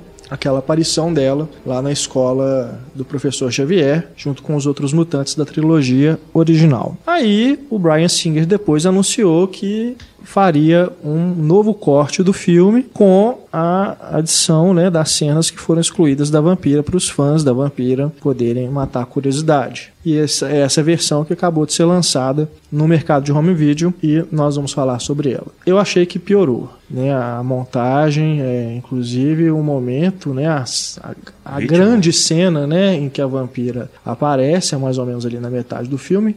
E já que estamos na sessão spoiler, né, a gente vai falar é, livremente aqui sobre como são essas cenas, não teria outro jeito, né? Senão não valeria nem a pena comentar o filme que é mais ou menos por, por volta de uma hora de filme já, né? Bem na metade mesmo, é, no momento em que alterna a narrativa lá para o futuro e aquele momento em que o Wolverine é jogado no mar, né? Ele afunda, ele começa a perder a consciência, é isso? Nessa hora? Ou é antes? Enfim, é uma hora que ele é- é é atacado e É quando- ele fica descontrolado e acerta a Kit viu o Pride. Coronel Strike no... Ah, é. Lá quando ele Isso, vai ter o isso, atentado e tudo. Ele fica louco lá e dá uma um golpe, né, com a garra na Kit Pride que tá mantendo a consciência dele no passado. E aí o Bob tem a ideia, dá a ideia pro professor Xavier de eles irem resgatar a vampira para ela poder pegar os poderes da Kit Pride e assumir o lugar é, dela. é uma ideia que surge do nada, né? De repente ele fala, então, a vampira, lembra? Eu conheço a uma pessoa- tanto dela, então, É. tá sendo torturada na mansão X. É, Aí o Xavier isso. até, alguém até fala, não sei se é o Xavier, fala, como você não falou isso pra gente antes? É. Né? Uma coisa assim, porque ela só teve uso agora, né? Porque a gente também não sabia que a mansão X estava sendo usada como um campo de, de concentração, alguma coisa assim, que estão fazendo experimentos com mutantes lá dentro, né? E a vampira está presa lá dentro do cérebro e está sendo mantida lá. Realmente, ela está desacordada e estão fazendo alguns testes lá, enfim. E aí acontece essa missão de resgate. E essa missão de resgate aí, eu acho que o, o principal erro dessa cena é que eles alternam com a ação do Magneto indo lá buscar o capacete dele. No passado. né? No passado. Então, ao mesmo tempo que você está vendo o Magneto do Ian McKellen junto com o Bob Invadiu. invadindo a Mansão X, as cenas vão sendo alternadas com o Michael Fassbender destruindo os guardas lá para poder pegar a- o capacete, né, que estava guardado lá no é no Pentágono também, em algum lugar, né, segurança máxima, enfim, área 51, alguma coisa assim. Mas é, o, que eu fiquei frustrado é porque essa cena é muito bacana do, do Magneto do Fassbender, né? E ela fica sendo cortada toda hora, ela perde o impacto. né? Então fizeram ali, talvez, para Eu não sei qual foi o motivo, porque podia colocar uma depois da outra, ou talvez fosse, ficasse confuso dessa forma, mas o Brian Singer achou melhor fazer dessa forma, eu achei que não, não ficou muito interessante. O confuso, inclusive. Já é confuso às, às vezes que eles ficam voltando, né? Alternando pro futuro e pro passado. É, então, eu, eu achei que piorou. É, eu, eu, assim, eu, eu prefiro a outra versão. Até eu não sou dos que acham o Pretérito Perfeito aí o melhor da franquia, não. Assim, eu ainda prefiro Primeira Classe e o X-Men 2. É, mas eu gosto muito do filme, só que eu acho que ele perdeu muito, assim, né? Eu até brinquei de chamar de X-Men versão DR, porque ficam só discutindo a relação o tempo todo, então... é, ah, quem que vai voltar? Aí o Wolverine fala que vai voltar. Vamos discutir isso. Por causa disso, disso, daquilo. Vamos colocar em votação. Nossa. Aí, é, tem isso. Aí o Xavier, que ele deve ter dado esse golpe muito ao longo da vida, ele fala assim: não, todos já votaram, ganhou. E, tipo, ele lê ou finge que lê a mente de todo mundo e a galera aceita. Aí tem aquela cena no início lá que o Wolverine acorda com uma mulher. Isso. Aí ele mata uma galera lá, tipo uns gangsters, aí ele entra. Entra no carro, tá a mulher lá junto. Ela, o que aconteceu com você? Ele, ah, não sei o quê. Tudo, Vamos discutir. né, né. Aí depois tem o, o Fera encontra a Mística. É verdade. Aí rola um, um negócio louco lá. É, eles quase, né? Eles Mas quase chegam vão discutir a relação consumar também. a relação, mas só discutem. É, aí é só isso, assim, vai discutindo, discutindo, É. discutindo. Essa cena dos dois eu achei até que podia ter ficado no filme, que é uma cena bem resolvida ali. Ela é curtinha, tem seu interesse ali, um, né? Um fetiche ali e tal, mas. É que foi feita pra mostrar mais a Jennifer Lawrence. É, com né? Né? Mas é uma cena que poderia ter ficado. Porque, né, só esclarecendo, além das cenas da vampira, tem algumas outras que eles adicionaram, né? Então, as cenas excluídas, eles É. Parece que ao todo são de novo. 17 minutos a mais de filme, É, né? Algo em torno É, disso. versão DR teria sido um título melhor, né? Pra É. versão vampira, já que tem outros personagens a mais É, além devia ser. X-Men. Vamos discutir a relação? E aí, É. E acaba que a- o papel da vampira é simplesmente esse, né? De assumir ali o, o lugar da Kitty Pryde. É, o Aí- corte né, da, da personagem para a versão de cinema acaba que não prejudica muito, né? Tem- a única coisa que eu gostei disso Mas é pros no, fãs mesmo. no momento em que o Wolverine toma consciência que é a vampira que tá lá no lugar da Kitty Pryde, o Wolverine Sim, do passado, sim. que dá uma coisa legal porque o primeiro filme, tudo começou com ele protegendo É a verdade. vampira, né? Então cria essa relação emocional, não só dos personagens, mas com os fãs que estão acompanhando desde 2000 aí o, a- os X-Men no cinema. É. Mas não precisava daquilo tudo, assim. Mesmo essa cena de ação, de recuperar a vampira, ela é meio nhé, assim, não... ela não é, É, legal. é. A versão que foi exibida no cinema, eu acho que já, ela já é tão bacana, tão fechadinha, tão interessante, Sim, que ela- qualquer outra coisa estragaria. Mas eu senti falta da vampira quando eu vi essa versão. Eu adorei o filme, mas. Principalmente a cena do Pentágono, meu Deus do céu. Mas a vampira pra mim fez falta, assim. E eu esperava mais desse segundo, mas só de ter lançado um pouquinho dela, assim. É, a cena do Mercúrio correndo lá dentro do, do Pentágono é acho uma das mais fantásticas É, cenas ela é do muito ano. boa. É. Então, Eu gosto também, né, da, da vampira, eu gosto da personagem, apesar, né, das diferenças pros dos quadrinhos, que nos quadrinhos ela é muito mais interessante. É, mas realmente eu, eu, eu acho que para esse filme eu não, não cheguei pra narrativa, né? Acho que simplesmente ter a presença dela lá não, não, não, não fez muita falta, não. Acaba sendo Agora- personagem demais, né? É, e outra coisa, é que eu achei que essa versão nova é, falhou, porque não explica em nenhum momento como que ela recuperou os poderes, né? Porque o X-Men 3 acaba com ela tomando o soro lá e ela Ah, perde os mas é, é poderes. zoado aí, né? Porque o Xavier É, o Magneto.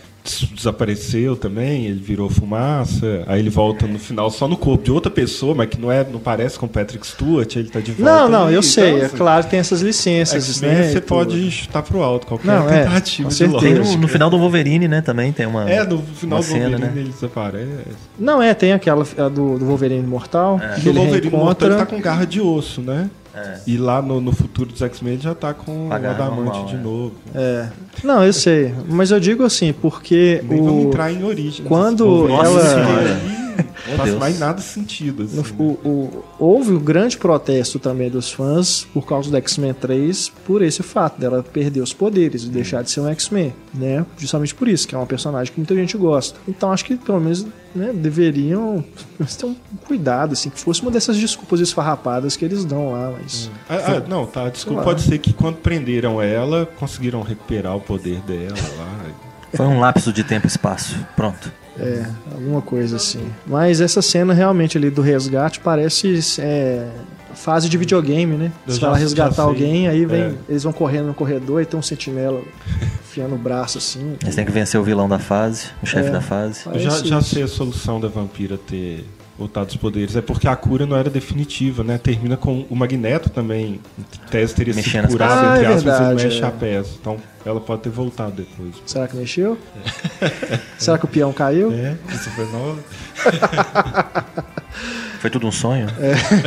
Agora, o, o, o- o lance da garra de, de Adamante também, assim, na, na hora do. Quando eu vi a, a primeira versão, também fiquei meio perdido. É. Mas aí depois é, é porque a- o, o imortal acontece depois, né? Aí também já não, me perdi de o novo. mortal acontece antes. Não, é porque ele só ganha. ele. Não, na verdade eu queria dizer o seguinte: ele só coloca um- o Adamantium nele no X-Men Origins, É. né? Que acontece depois. Não, é depois. velho. Não, chama Origens.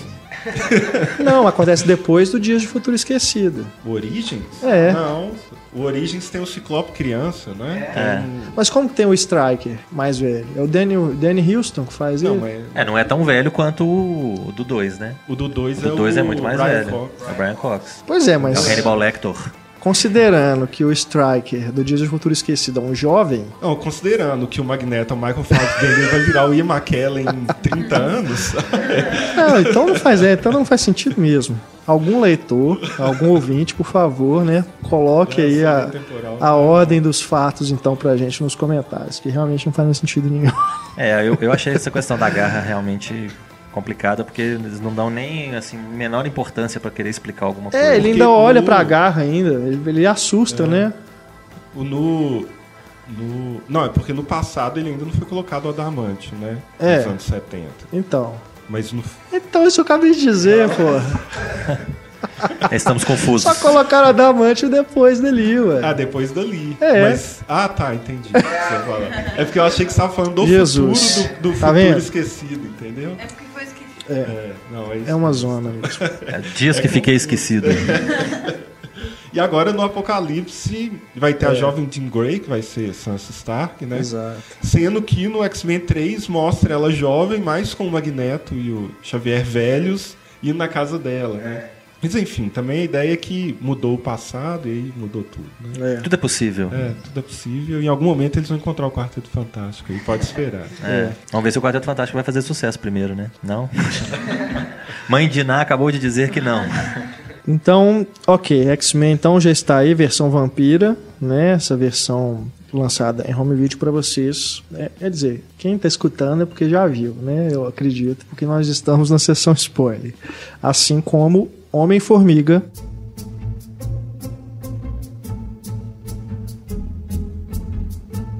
Que é esse sim um filme da Marvel, né? Esse é da Marvel. Marvel Studios. Esse é Tava ali. Homem-Formiga, que chega aos cinemas nessa versão, né, alterada, modificada, seja lá o que for, porque nós nunca saberemos como seria o Homem-Formiga do Edgar Wright. Quem acompanhou, né, os bastidores da produção sabe que o Edgar Wright, diretor de Todo Mundo Quase Morto, Scott Fantástico. Pilgrim, Chumbo Grosso, Chumbo Grosso é fantástico né?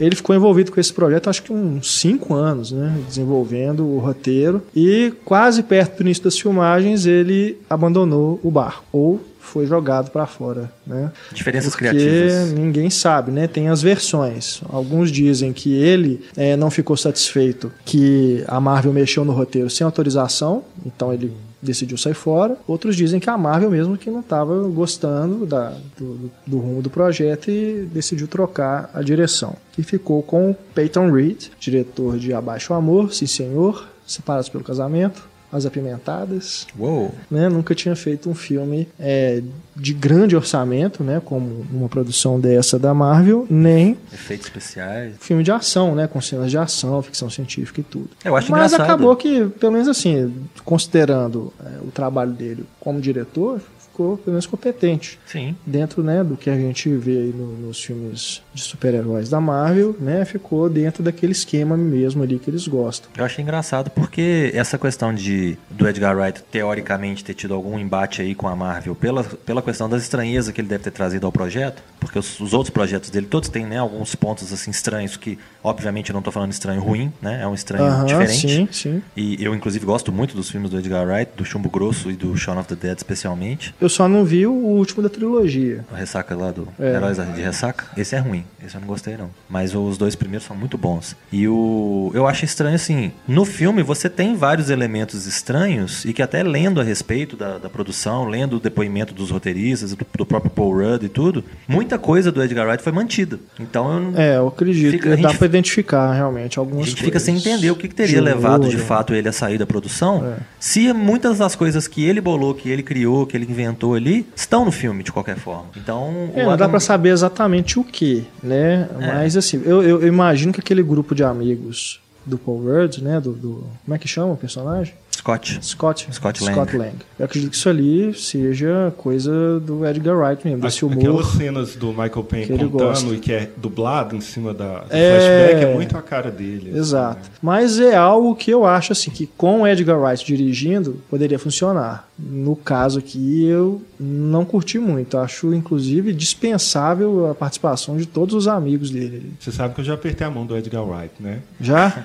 Oh! Sério. No... E eu já apertei a sua mão logo. É, quase.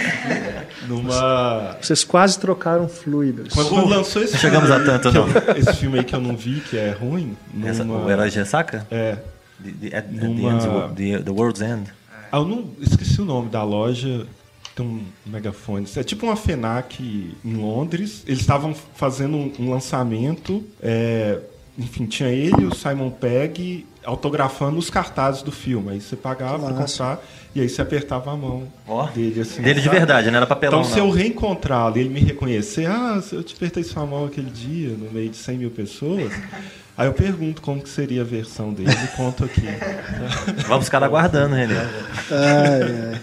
Mas eu concordo com o Renato. Acho também que os amigos totalmente dispensáveis. É. E, então é aquela fórmula da Marvel, né? Você tem que ter o herói, tem que ter os amigos coadjuvantes engraçadinhos. Igual em Thor. Igual Thor, é. Aquele núcleo da Natalie Portman, insuportável. É, que é, velho. não, to- todo filme da Marvel é. Tem que é ter. Aí tem que ter o par romântico, e nesse filme também nem, um- nem, nem um pouco desenvolvido, É. né? Ela vê ele sem camisa e tal, e pronto, apaixonou por ele. Né? Acabou, mas... E aí no final eles se beijam, sabe? E o- outra característica clássica dos filmes da Marvel, que tá aí também, que é, que é essa forma, né? Eu até chamei de estética de rede social, porque aquilo, assim, é, é, uma, é uma coisa que se completa, porque tá ligado a um universo maior, então você posta uma coisa ali no Facebook, no Twitter, quer que a pessoa comente, complete ali, mas aí se ca- causar alguma polêmica, ninguém sai ferido de verdade, e, depois continua, assim, né? E vai. E uma outra. uma- e a Marvel criou bem isso, e assim, os filmes não são ruins, mas também não são filmes que você fica pensando neles ou que você vai É. lembrar depois. Eu Uma acho outra que... cara- é, vai. não, que uma outra característica que me chamou é que praticamente todo filme da Marvel tem um vilão careca sem graça. Né? Primeiro Homem de Ferro, né? Tá lá o Jeff Bridges. É, no Thor tem o pai do Loki lá do gelo, que é careca sem graça também. Capitão América tem o Caveira Vermelha, que eu gosto nos quadrinhos, mas no filme eu acho ele meio careca sem graça. É, Guardiões da Galáxia tem o Ronan lá, É né, que também é careca sem graça. Thor 2 também, né? O No. Thor 2 é o elfo lá, careca sem graça.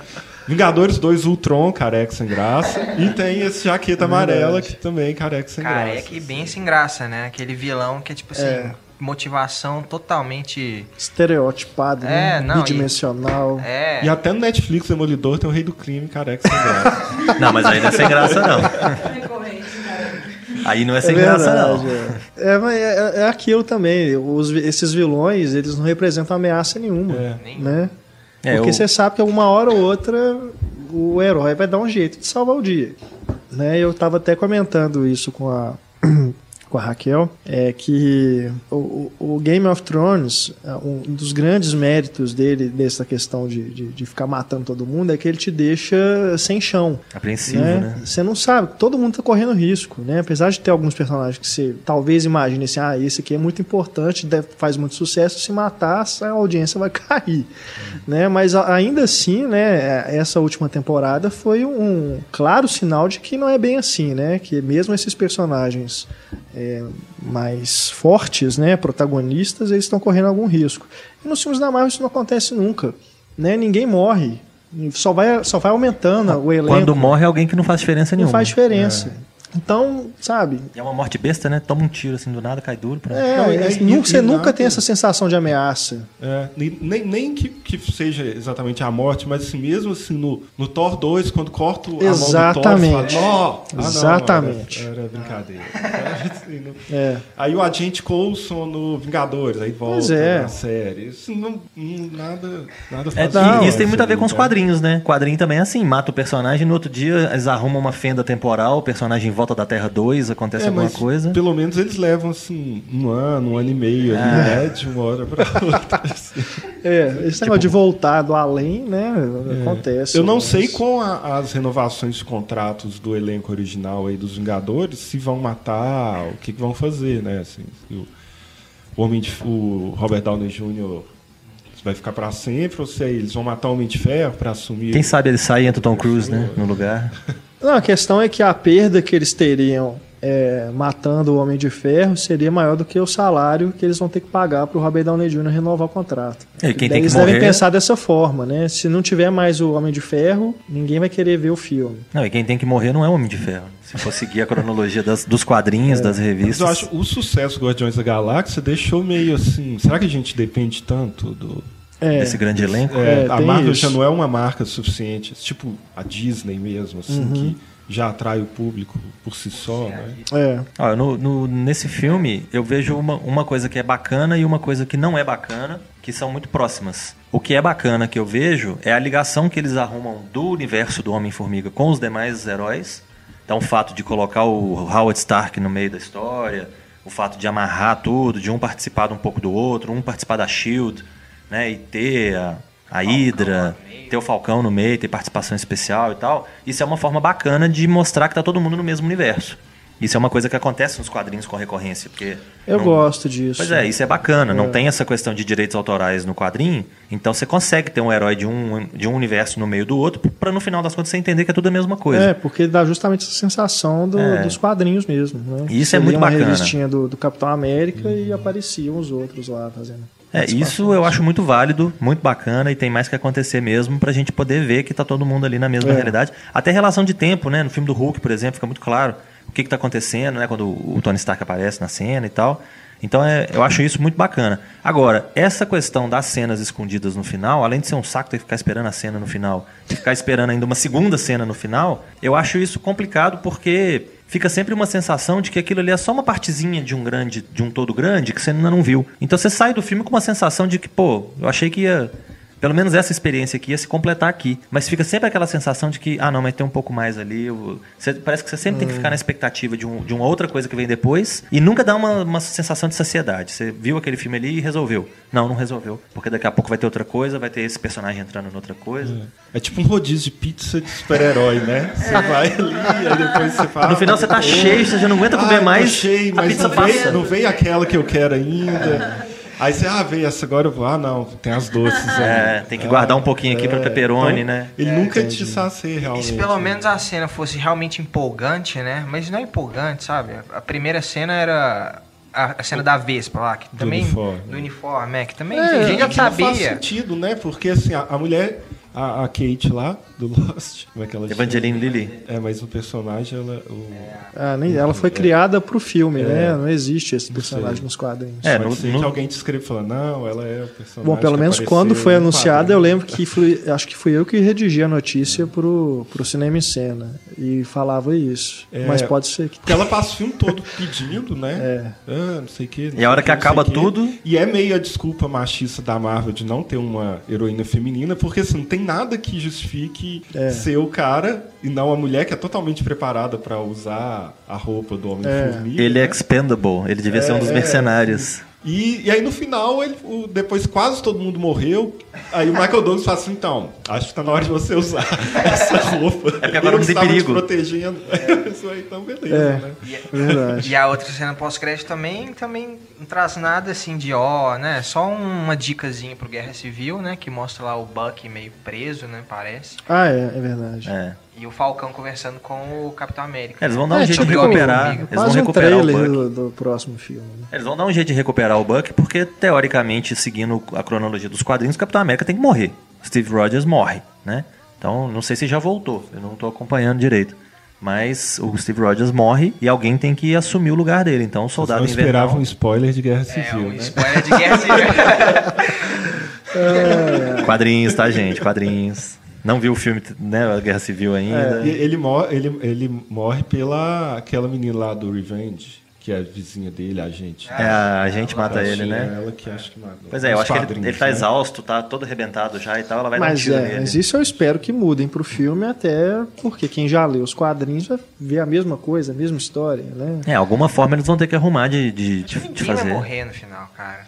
Ninguém vai morrer. É, Ah, mas não teria sentido trazer o Buck de volta se não for pra ele substituir o Steve. Mas Vai às o vezes Bucky. eles mandam todo. Invernal. Como vai ser o universo cósmico? Porque vai ter Doutor Estranho, vai ter Thanos. Guardiões da Galáxia. Eles podem mandar para outra dimensão, outro planeta, e aí, se ninguém, ninguém assinar o contrato de renovar, fica o Buck sendo o novo Capitão América. Abre um é, buraco máquina negro, de combate né? vira o Homem de Ferro. Cada um substitui ali, mas aí sempre você pode, em algum momento, trazer alguém ali do, do universo É, paralelo. eu acho que essa cena, o problema dessas cenas, essas duas cenas, é que elas poderiam perfeitamente estar em- incorporadas ao final do filme, né? Mas viram assim uma coisa simplesmente para ser não perder o, o padrão, É, né? é De igual as mortes de ter- Game of Thrones, né? Até que ponto isso é só um Sempre gimmick, né? ter. Só um, um chamarizinho. É, porque podia muito bem acabar, a gente já sabe que o Homem-Formiga vai se juntar aos Vingadores, né? É, Todo mundo sabe é disso. óbvio, né?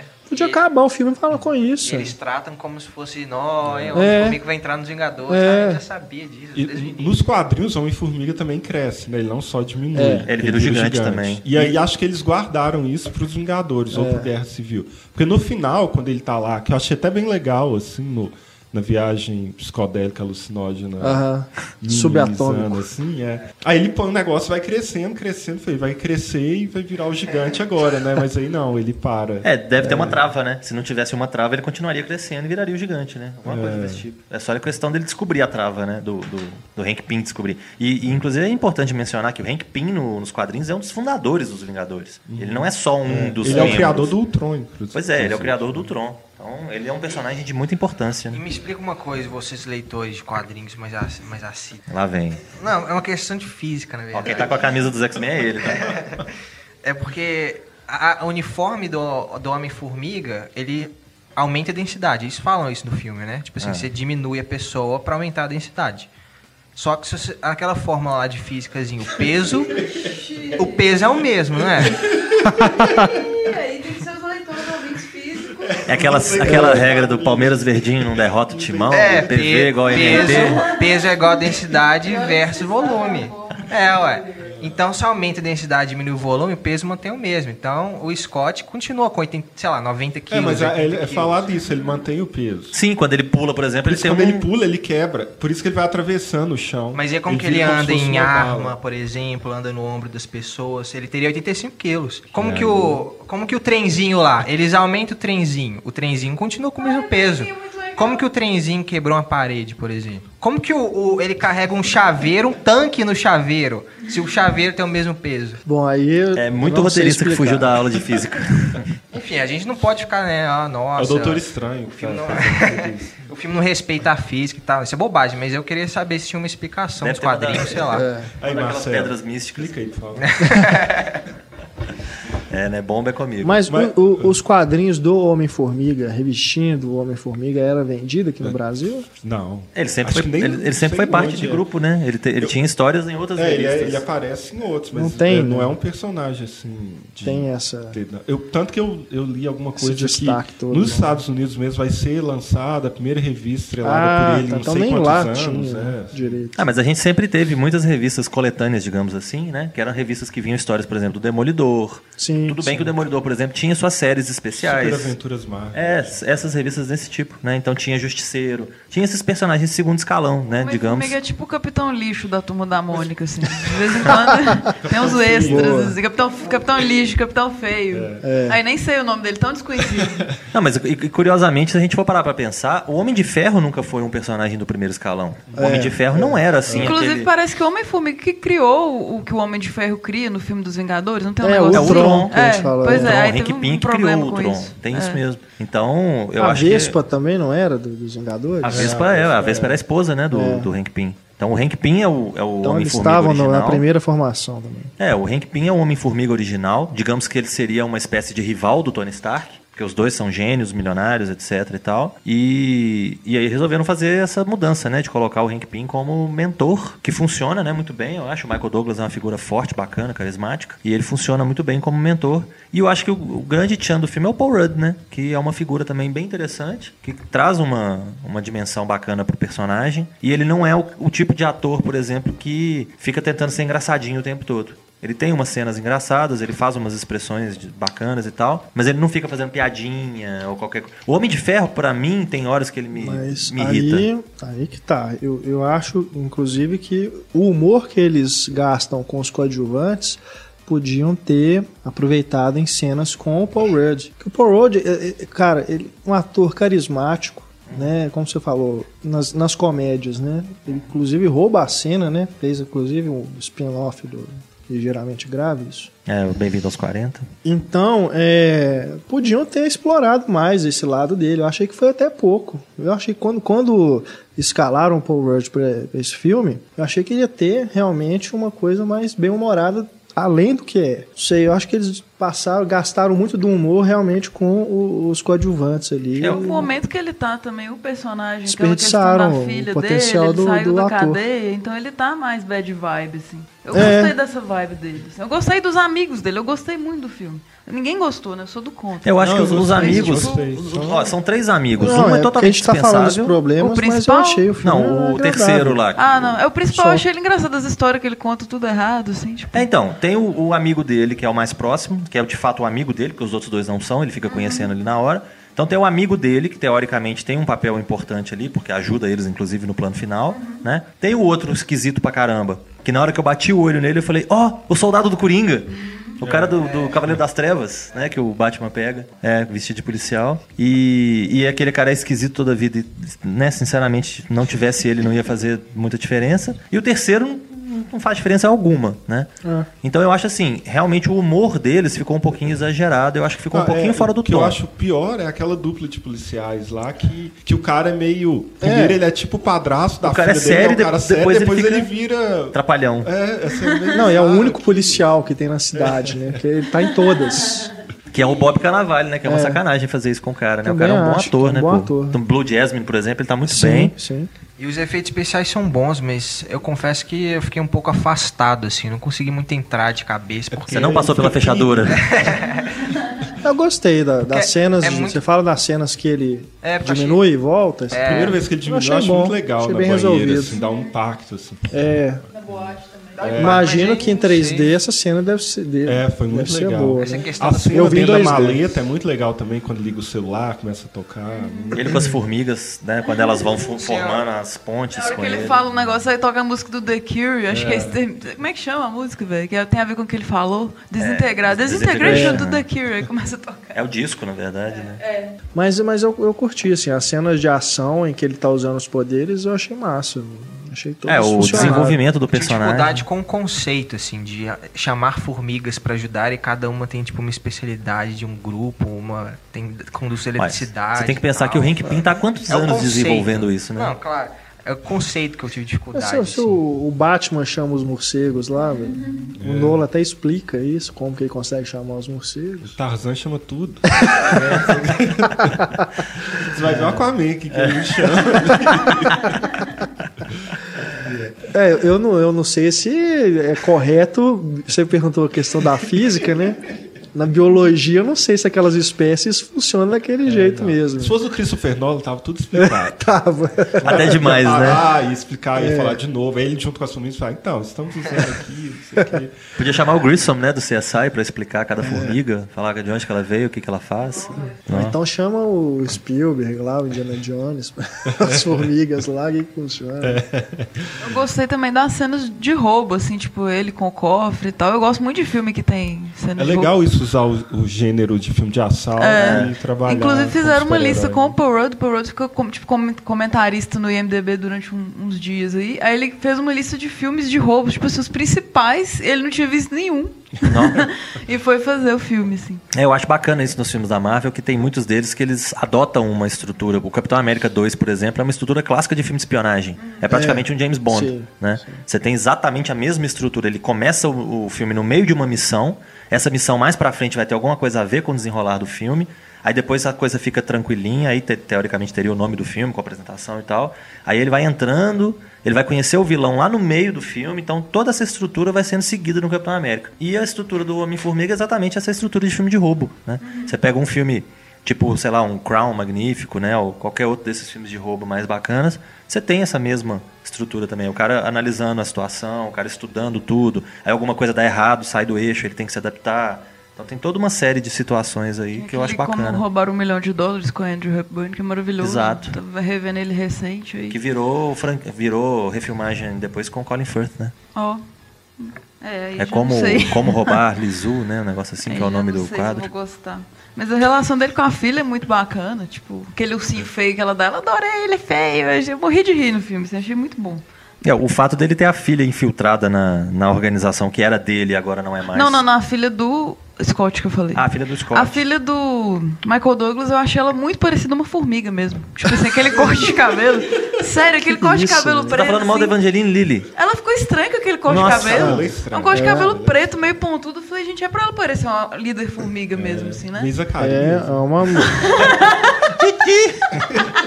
é uma atriz, cara. é uma atriz muito bonita, mas péssima atriz. Nesse filme, pelo amor de Ela tem Deus. uma cara cara. de nojentinha mesmo. Nossa, A não. nojinho do, do Divertidamente. E outra, eu, eu, eu acho que eles ficam. Eles passam um tempão ali pra resolver a situação dela com, com o pai logo pro filme começar, as coisas começarem a acontecer, né? Fica aquela, aquele conflito ali, por que, que ela não conversa mais com o pai e tudo. Aí chega até na metade do filme assim, não vão resolver esse negócio logo, para as coisas acontecerem, porque E já tava meio óbvio, né? Qual, qual que seria a relação do pai com o sumiço da mãe, Sim, né? Aquela Também ela toda. ficou muito tempo ali com o pai, tipo, o cara tinha que desconfiar, assim, não tinha jeito. Ela sumiu da empresa, ela era o braço direito dele, aí ela sumiu e ficou lá na casa do pai, de boa. É, e precisava de alguém pra treinar o Paul Rudd, né? É, É. E Ah, assim, o treinamento é precisava muito de legal. alguém. o Michael Douglas não contou antes, né? É. Em vez de ficar anos sem falar É. Pra dar o suspense do filme. Não, não dá. E a Marvel tá ficando especialista em também ter um momento dramático, né? Que é interrompido por uma piadinha, né? Nesse filme é, o, a cena, tem a cena lá do Michael Douglas com ela, né? Que eles estão finalmente resolvendo os problemas, aí vem o Paul Rudd quebra É. o drama da cena. Eu estraguei tudo? É, então tá, eu estraguei tudo. Que, que é, é, Tipo assim, você vê até o Chris Pratt falando aqui É. assim, no Guardiões da Galáxia, né? Aquele Sim. momento que ele começa a dançar lá no final, né? Do Guardiões. É, realmente tem todos esses. E a, a cena do trenzinho é boa, assim, mas assim, boa. a gente já viu no trailer. Esse é um problema. Mas, mas ela rep- repete, sabe? Tipo, mais duas Mas é vezes. engraçado, velho. O trenzinho pequenininho. Não, é engraçado, mas aí eles. A piada é aquela, beleza. O trenzinho é no mundo pequeno é uma ameaça. No mundo nosso, não. Mas eles vão repetir mais duas vezes a mesma coisa, sabe? Não deu vontade de, de rever Querido Encolher as Crianças. Ah, com certeza. Eu já esqueci várias cenas de Homem-Formiga, mas de querido encolher as crianças, É. não. Inesquecível, Rick né? Moranis A eterno. formiga gigante. É, de uma forma geral, eu Aliás, acho que não o é a formiga que é funciona. gigante, né? A formiga tá no tamanho normal. É, aqui é A formiga pequenininho. gigante é a do Homem-Formiga, né? e aí, Que se o Homem-Formiga virar o cresce. gigante mesmo, o Homem-Formiga 2, aí vai dar vontade de ver querido Estiquei o bebê. Estiquei bebê, é verdade. Outro clássico. Pisca-pisca estrelinha. Inclusive, vamos anunciar o próximo podcast Grandes Filmes. querida, Querida, estiquei o bebê, né? Crianças Grande. E querida, Estiquei o Bebê. E É, mas- depois, querida, Encolhi a Gente. Nossa, esse eu não vi, não. Tem esse? Esse eu não vi. Tem, tem esse. É o terceiro. Eu só vi os dois. Ah, é, eu não vi. Mesmo elenco? É, Rick É, Moranis. Rick Moranis. Não sei os, as crianças, mas é, ele e a esposa são os mesmos atores. Vocês lembram do Paul Rudd em Romeu e Julieta? Foi a primeira vez que eu vi o Paul Rudd. Em 98 que eu vi Romeu e Julieta. Ele é o... Primo. O do que ia casar... Ele, ele, do Baz Luhrmann, é o meu filme preferido. Ele ia casar com a Julieta. Ele tá vestido de Ah, astronauta na é festa. mesmo. é. Ele, apa- ele não fala, ele não tem fala. Ele só aparece na capa da revista, assim, e ele ia casar com ela. Ele é todo bobão, assim. sabe? É, que a minha memória mais antiga dele é as Patricinhas de Beverly Hills. Também, também. Que tá com a mesma cara até hoje. Isso é, É. incrível, É, né? ele O tá- cara não envelhece. Tá mais bonito também, agora, né? tá? Só fica mais bonito, Friends também é, é bem... É, Sim, tem sim. Friends. É, eu vi há pouco tempo o Eu Te Amo Cara, que eu nunca tinha visto também. É com ótimo. ele, que é bem legal. É, Tem uns engraçado. testes na internet muito legais que é Paul Rudd hoje, Paul Rudd nos anos 90 e você erra vários, que a, a cara parece que ele ficou mais jovem. Tá mais bonito, né? É. É, Ele é muito legal, cara. Gosto demais. É, eu acho que o Homem-Formiga, de uma forma geral, pelo menos na sessão, durante a sessão e no fim da sessão, eu fiquei bem satisfeito com o resultado. Idem. Né? Eu acho que o filme acabou, eu falei, não, bacana. Tipo, depois do Guardiões da Galáxia, é um dos meus favoritos do, do universo Marvel. Sério? Eu acho. Meus amigos também que leem gibi e tal falaram isso, assim. É, eu acho que ficou bem legal. Bom, num, num ranking aí, aí tem que fazer aquelas diferenças, né? Só os filmes da Marvel, filmes de heróis da Marvel. não, é, só, eu tô, eu, só da Marvel Studios. Os filmes eu tô levando antes, em consideração né? os filmes desse universo. Não, não necessariamente da Marvel Studio, da Eu Marvel que sou mais anti-herói, gosto muito dele como Levar- filme de herói, então. Tem que levar em conta o Capitão América lá dos anos 80. Nossa, É, tem, tem- Não, o Quarteto. Fantástico do que o Roger Corman produziu. Só levando em consideração esse universo que está sendo montado, esse multiverso aí que está sendo montado da, da Marvel, o Marvel o Cinematic. universo cinemático, É, da- não, cinematográfico da Marvel. Marvel, Fase é. 1, 2 ou 3. É, Acabou a 2 agora, né? Saco. Eu acho que da fase 1 e da fase 2, somando tudo aí, pra mim, o Guardiões da Galáxia ainda é o melhor. E o Homem-Formiga seria, seria o segundo. Não. Com, acho que, sei lá, o Capitão América 2. Legal, Marcelo, high five. É, eu acho Homem-Formiga um dos piores até agora. Nossa, nem de longe. Gostei bastante. Isso, É porque você, você não deu explicação física, né? Eu acho que pra Não, você mas pra dizer que explicação? Vamos ser felizes, psicodélico. O pior pra mim é o primeiro Thor. Mas ainda tem a ressalva porque tem a Natalie Portman. Tem o Homem de Ferro 2, gente. Não, eu, eu Homem de Ferro 2 e 3 eu não. É ruim demais É, os dois. O 2 e o 3 mim, os- realmente. eu acho Os que o três é Homens de pior. Ferro eu coloco assim, um atrás do outro. E no meio assim, do, do ranking. É. Gosto Não, eu igual. gosto mais. Do... O Homem-Formiga eu gostei, mas eu acho assim. Eu acho ele. Tá abaixo do Guardiões, tá abaixo do primeiro Homem de Ferro, tá abaixo dos dois Capitães Américas. Capitães Américas. Capitões América, qual o plural? É. que mais que tem? Eu gosto até mais Vingadores. do Hulk. Eu É. gosto mais do Incrível Hulk. Aí que tá. Esse entra Vingadores, também eu É, o- Incrível Hulk? O do Ang Lee não, mas o do. com o Edward Norton? É. Não, o Há do controvérsias. Norton- O do Eduardo Norton tá diretamente ligado. Tem cena, inclusive. Não, eu no- sei, no mas, final, é. mas há quem não considere. Ah, não, não é. Porque- Paciência. Azar, azar de quem não, Não, eu, considera. eu Pois comprei é. a, a tal da maleta lá. Vem o junto? Hulk, vem o Hulk. Ah, tá. Ah, então tá. Então ok. Então, beleza. Não, então tudo bem. Porque eu achei que, que eles desconsideravam também. Algumas pessoas desconsideravam como parte desse. o boom mesmo. Foi com Homem, Homem de Ferro. É, é verdade. É, os filmes do Thor Não, então pra pegaram mim, não. pra mim o primeiro é o Incrível Hulk. É o que você gosta é o que mais? eu gosto mais. todos? Depois o primeiro Capitão América. E depois Guardiões da Galáxia. É o top 3. O Máscara. que não é herói de nada. Homens de Preto, É mais né? anti-herói, é tipo o Corvo. Só esses filmes de herói esquisito.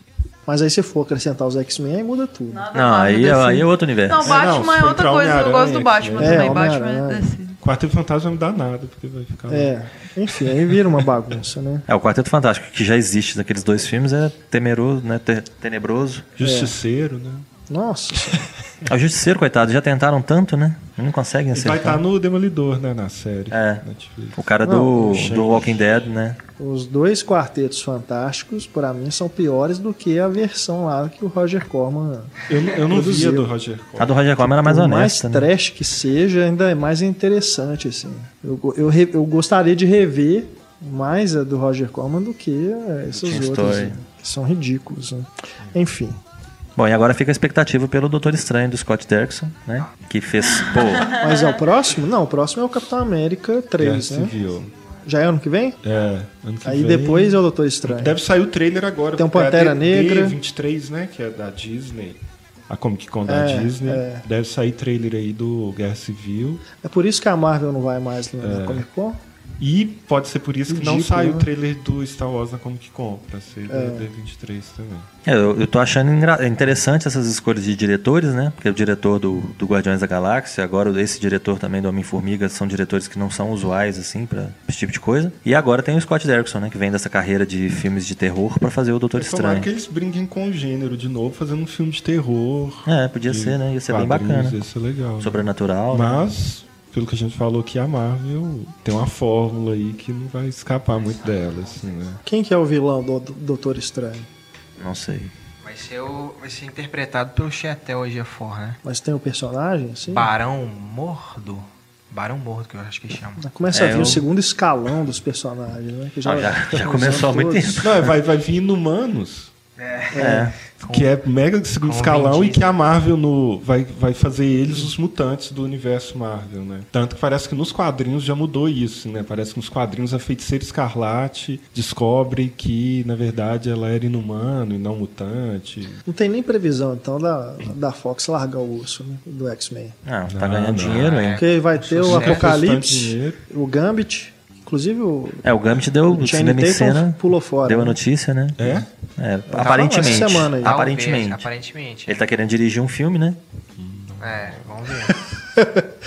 Ele tirou o selfie lá, né, dos mutantes. É, ele tirou o selfie, ele tava na Comic Con lá, ajudou o Stan Lee a... É mesmo? no É, palco. Deadpool é mutante também, né? É. Que eu acho que ele tem fator de cura, né? Sim. É, ele é, É, então, mutante. é por isso que eles devem estar abrindo mão mesmo. Mas o Homem-Aranha estará lá. Tom Inclusive, Holland, É, né? no Capitão América. na cena, é, na cena Ah, é? extra já, já começa a falar, né? Uma dica, né? Heróis que escalam paredes. É, tem os heróis escalam paredes. Aquele menino é bom, né? Eu não sei se ele é muito pequenininho, magrilinho, né? Mirradinho pra ser o Peter É o Parker. do Impossível, né? É. É. E a Marisa Tomei, a Tia May. Sério? É. Não Aí eu vi um meme outro dia que chamaram o Xambim pra ser o tio, o tio Ben, né? Só pra ele morrer, né? Porque ele morre em tudo que ele faz. eu vi, eu vi eles zoando, falando assim, Gwyn State vai ser escalado assim que nascer. Boa. Ah, e a menina lá ficou do, do Divergente, ficou... Shailene Woodley, né? Dançou, né? É. Nem, nem divulgaram as cenas depois, né? Da Mary Defenderam Jane, e tudo. Não, mas a Mary Jane nos quadrinhos é uma mulher espetacular. E Aí Eles vão lançar depois, a Sony vai lançar. o Espetacular Homem-Aranha 2, versão Mary Jane. É uma cena só no final, assim. Ei, gatão, vim pegar uma xícara de, de açúcar. Coisa. Então é isso, vamos fechando aqui nosso. Só lembrando que o redação. Ameaça de Electron tem um, também um vilão careca sem graça. Apesar de ser do universo cinemático Marvel. Verdade, verdade. Não vou falar que você é sem graça, mas que você é carequinho. Já... Dá pra ver, Sou o né? vilão Você é o vilão do podcast, René. Porque depois todo mundo fica pedindo pro René voltar e ele não pode. Então ele é o vilão. É, mas afinal de contas, o vilão verdadeiro sempre é próximo do herói, né? É. Corpo fechado tá aí pra isso, né? O Renato que não me convida desde que eu falei Ó, com não, você não, não, para. Breakers, Não, eu já vocês tenho- perceberam isso. né? Eu já tenho que aguentar isso com o Quintão, com o Heitor, né? Com o Pablo. O povo acha que eu não convido, né? E eles próprios falam que eu não convido. Aí meu filme é que fica queimado. Isso porque o René tá escondido lá no interior de Goiás, né? Pois é. René França, muito obrigado Obrigado pela participação no nosso nossos dois últimos podcasts, né? Esse e o do Tubarão. Mês de férias é bom, né? É, recesso mediano, tá pra... Boa sorte lá com as aulas. Obrigado. Pessoal aí que tiver interessado em estudar com o Renê, é só procurar no site mesmo, É, né? no Do site. Instituto Federal de Goiás. ifg.edu.br, bacharelado em cinema. Isso. Estamos lá com a primeira turma. E esse ano deve abrir por Enem também. Primeira turma foi só um vestibular local. Então dá pra gente do resto do Brasil tentar lá também. Muito bacana. Bacana? E também leiam os textos do Renê no pilulapop.com.br. Já tem lá do Pixels e do Homem-Formiga, né? Isso. São os mais recentes. Marcelo Seabra, Opa. opipoqueiro.wordpress.com Ponto com. ou cinemaencena.com.br lá embaixo, blogs filiados, tem lá também os links para os textos do Marcelo. Exato, tá entrando tudo lá. Gostando de ver, hein? Muito obrigado, demais. Marcelo, de novo. Valeu, pela gente. participação, Antônio Valeu. e Estefânia. Vocês não vão me ouvir porque eu virei uma formiga aqui. Muito obrigado e você que nos escuta sempre, muito obrigado pela audiência. Você que é nosso assinante, nosso obrigado dez vezes maior. E você que ainda não é assinante, procure lá no Cinema em Cena lá em cima, tem lá os nossos planos para você se tornar um colaborador e ter acesso, inclusive, aos podcasts com antecedência. Um grande abraço, até a próxima. Tchau.